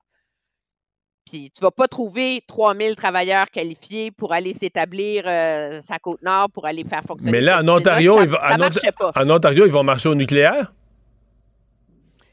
Euh, au gaz naturel. Gaz naturel, c'est l'autre source. on va en Ontario construire une usine de batterie pour électrifier l'économie, mais elle va être alimentée par une énergie qui n'est pas propre. Fait qu'il y a quelque chose de circulaire là-dedans, mais On aurait ça dû garder, on aurait dû euh, la nuclé- l'usine nucléaire à Gentilly. On aurait pu les alimenter. Ben, peut-être. Encore aurait-il fallu trouver euh, un, un- un terrain assez grand. Mais ce que ça illustre, pour revenir à mon propos initial, c'est que le gouvernement n'a pas les moyens d'avoir un programme comme le IRA, là, avec 400 milliards dedans, donc qui est normé, où il y a des règles et tout ça. Tout ce qu'il a le moyen de faire, c'est faire une coupe de gros deals. Puis de choisir les bons gros deals. Mais le problème entre toi et moi, c'est que quand tu y vas à la pièce, là, mais là, il y a une surenchère qui se crée, là. Il n'y a plus d'entreprise qui va accepter de venir si on n'a pas matché Volkswagen. Puis Volkswagen, on leur a donné la maison, l'évier de la cuisine, puis tout ce qui reste avec, tu sais. Alors, le gouvernement est dans une être, situation assez difficile sur ce Ça front. va être à suivre. Merci, Emmanuel. À demain. Très bien, au revoir. Mario Dumont. Plus pratique que n'importe quel moteur de recherche. Une source d'information plus fiable que les internets. Pour savoir et comprendre, Mario Dumont.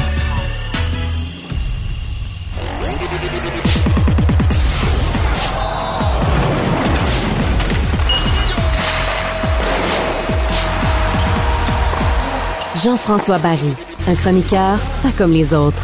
Salut, Jean-François. Salut, Mario. Catastrophe au Canada en fin de semaine. Les deux équipes canadiennes ont été tour à tour sorties des séries.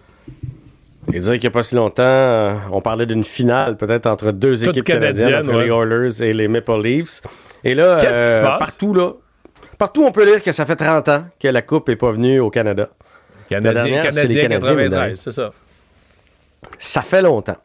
Mais moi, je suis pas de ceux qui pensent au complot, parce que ça fait aussi 30 ans que Bettman est en poste. hein.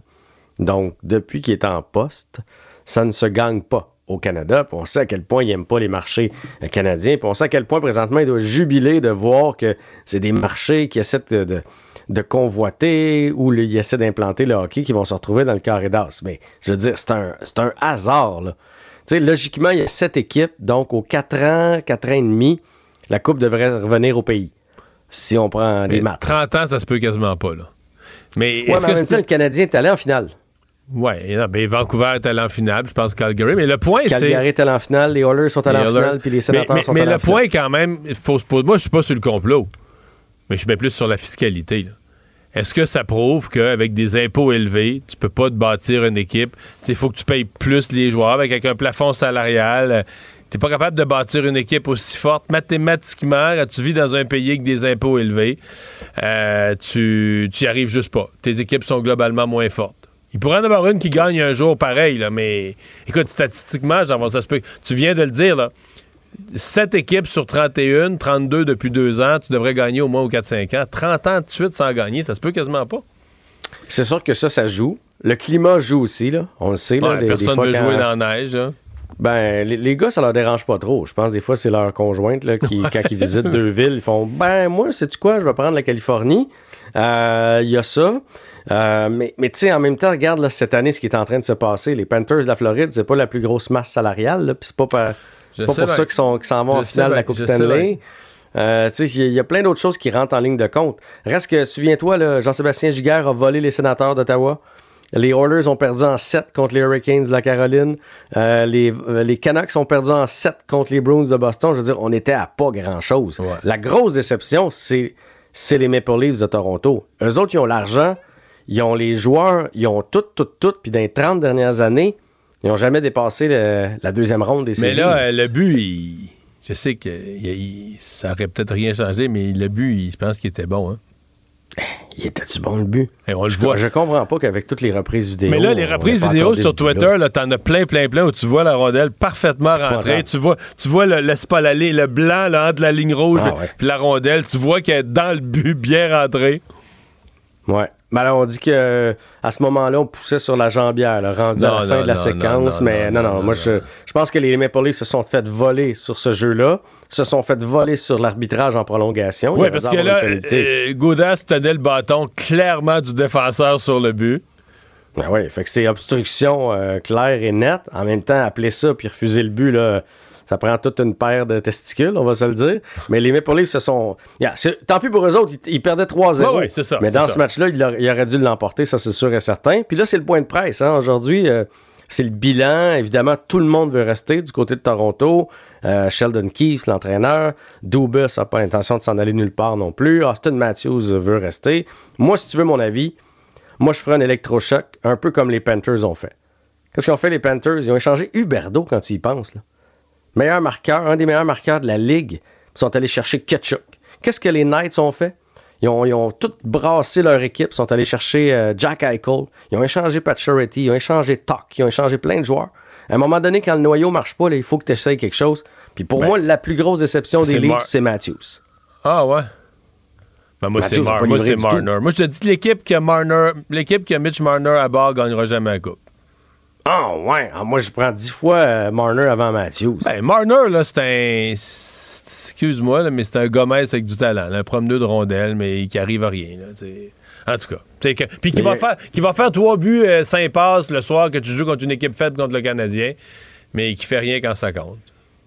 Tu vois, moi je trouve que Matthews est loin de sa production de la saison Ah, chaque fois qu'il arrive en série. C'est sûr, décevant aussi.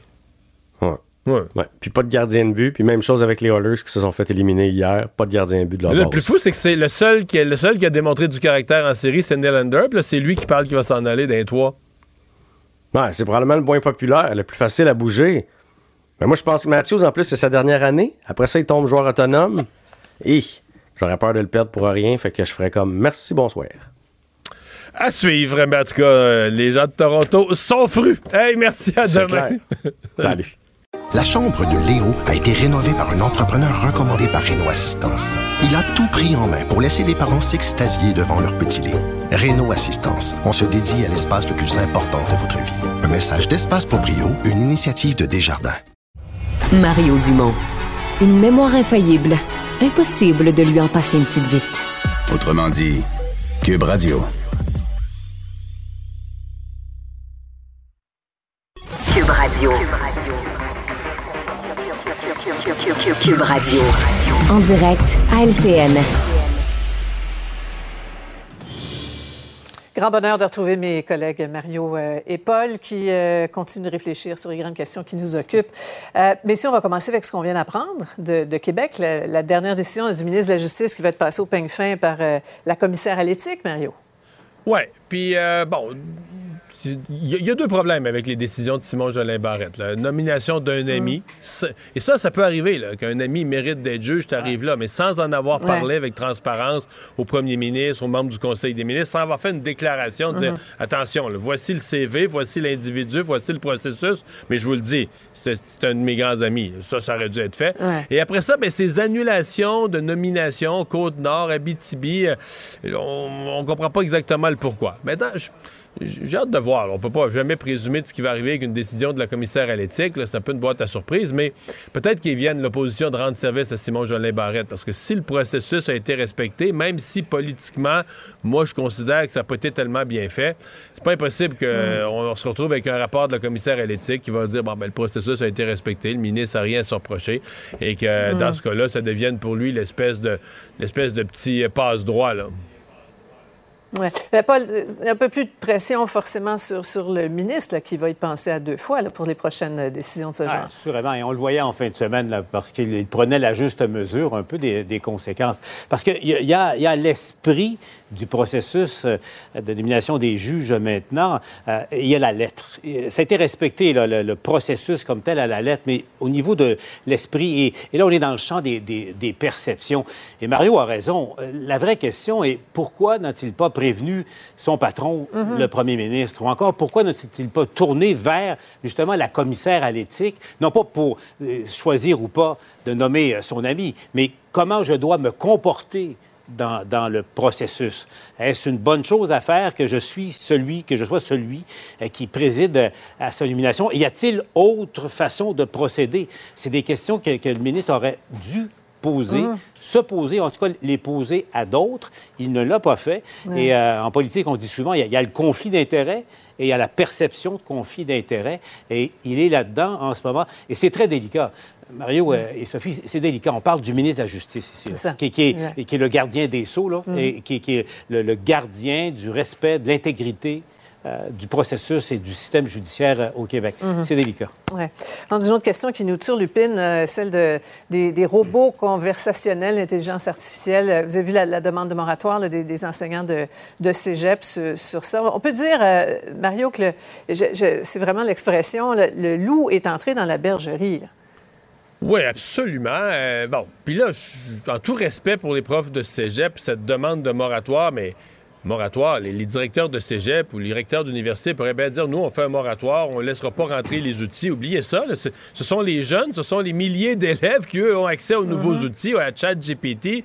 Et euh, on faisait des, des, farces ici tout à l'heure à Cube Radio. Je disais, ouais, là, tu fais un travail, je sais pas, un cours, le prof en histoire te demande de faire un travail, tu le demandes à ChatGPT, il te rédige un beau travail, il te reste juste à ajouter les fautes d'orthographe dedans, puis changer quelques phrases, mettre ça, mettre ça croche un peu.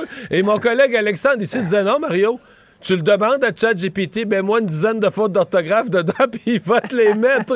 Donc, c'est à, ce point-là, tu sais, tu dis, OK, comment le prof ouais. va reconnaître? Là, on nous dit que des logiciels, même à Montréal, il y a une firme qui fait ça, des logiciels vont être capables de reconnaître une production là, qui a les traces de l'intelligence ouais, artificielle. C'est très dur à faire, Mario. Ouais, c'est très, très dur à prouver. Absolument, absolument. Donc, c'est tout un défi pour les enseignants.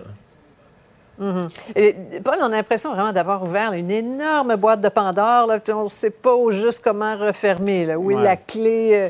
Je pense qu'on le constate, le, le, génie est sorti de la bouteille et mm. personne n'est en mesure, même les spécialistes, de, de déterminer ouais. où ça va, ça va se rendre. Quand on a des, de nos grands cerveaux ici, qui, qui à Montréal, entre autres, là, qui réclament un moratoire, mais comment, comment tu peux faire un moratoire? C'est une question euh, planétaire, c'est l'autre question. Dans le cas des cégeps, possiblement que, bon, que comment voulez-vous que des profs réussissent à, à contourner cette réalité-là? Peut-être en, en, revoyant les, les modes d'évaluation des élèves, ouais. euh, peut-être en accordant davantage d'importance à des, présentations en classe, euh, des, oraux, plutôt qu'écrits euh, préparés à la maison.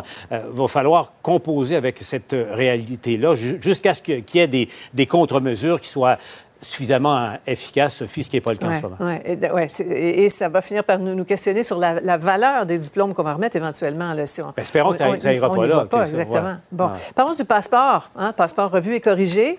Euh, vous y voyez un scandale? Mario, les conservateurs sont bien avisés de, de cogner euh, sur ce clou-là? Scandale, le mot est trop fort. Euh, mais la politique, c'est vrai, il y a les contenus puis les grands dossiers, là, tu sais, puis, je sais pas, dans le cas du fédéral, mm. la pauvreté des enfants puis la politique internationale. Mais la politique, c'est aussi des symboles. Et les conservateurs ont perdu, depuis que Justin Trudeau est en place, les conservateurs ont perdu plus souvent qu'à leur tour la guerre des symboles. Et là, ils ont l'impression qu'ils tiennent Justin Trudeau sur quelque chose de précis, qui a enlevé dans le passeport des, bon, que ce soit les victoires militaires, que ce soit Terry Fox, euh, que ce soit la ville de Québec, pour remplacer ça par le flocon de neige, puis des petits animaux, puis des oursons, puis des, des cerfs.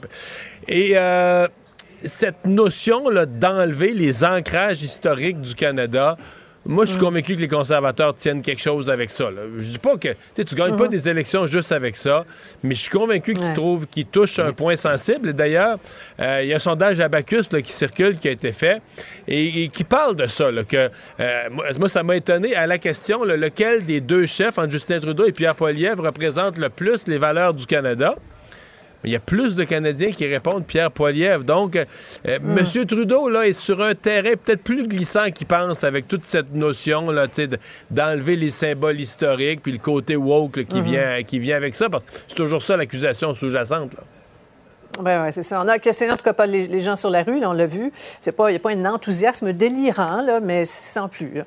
Et même, j'ai l'impression, je vais faire une, confidence, confession, mm. Sophie. Euh, je n'avais jamais regardé mon passeport suffisamment pour réaliser qu'il y avait des références à la bataille de Vimy. Je vous fais la euh, même confession. J'ouvre la page pour la photo quand le douanier la demande et, ensuite celle où le pays où j'allais, parce qu'il y a mm-hmm. un bout de temps que je n'ai pas voyagé, euh, où il y avait l'estampille du billet. Du billet. Mais, mais, bon, c'est dans, dans l'air du temps. C'est dans l'air du temps et de toute évidence, Mario le disait, les, conservateurs pensent avoir, avoir trouvé un filon avec ça. Mm-hmm. Exactement. Merci beaucoup, messieurs. Au revoir. À demain, Mario.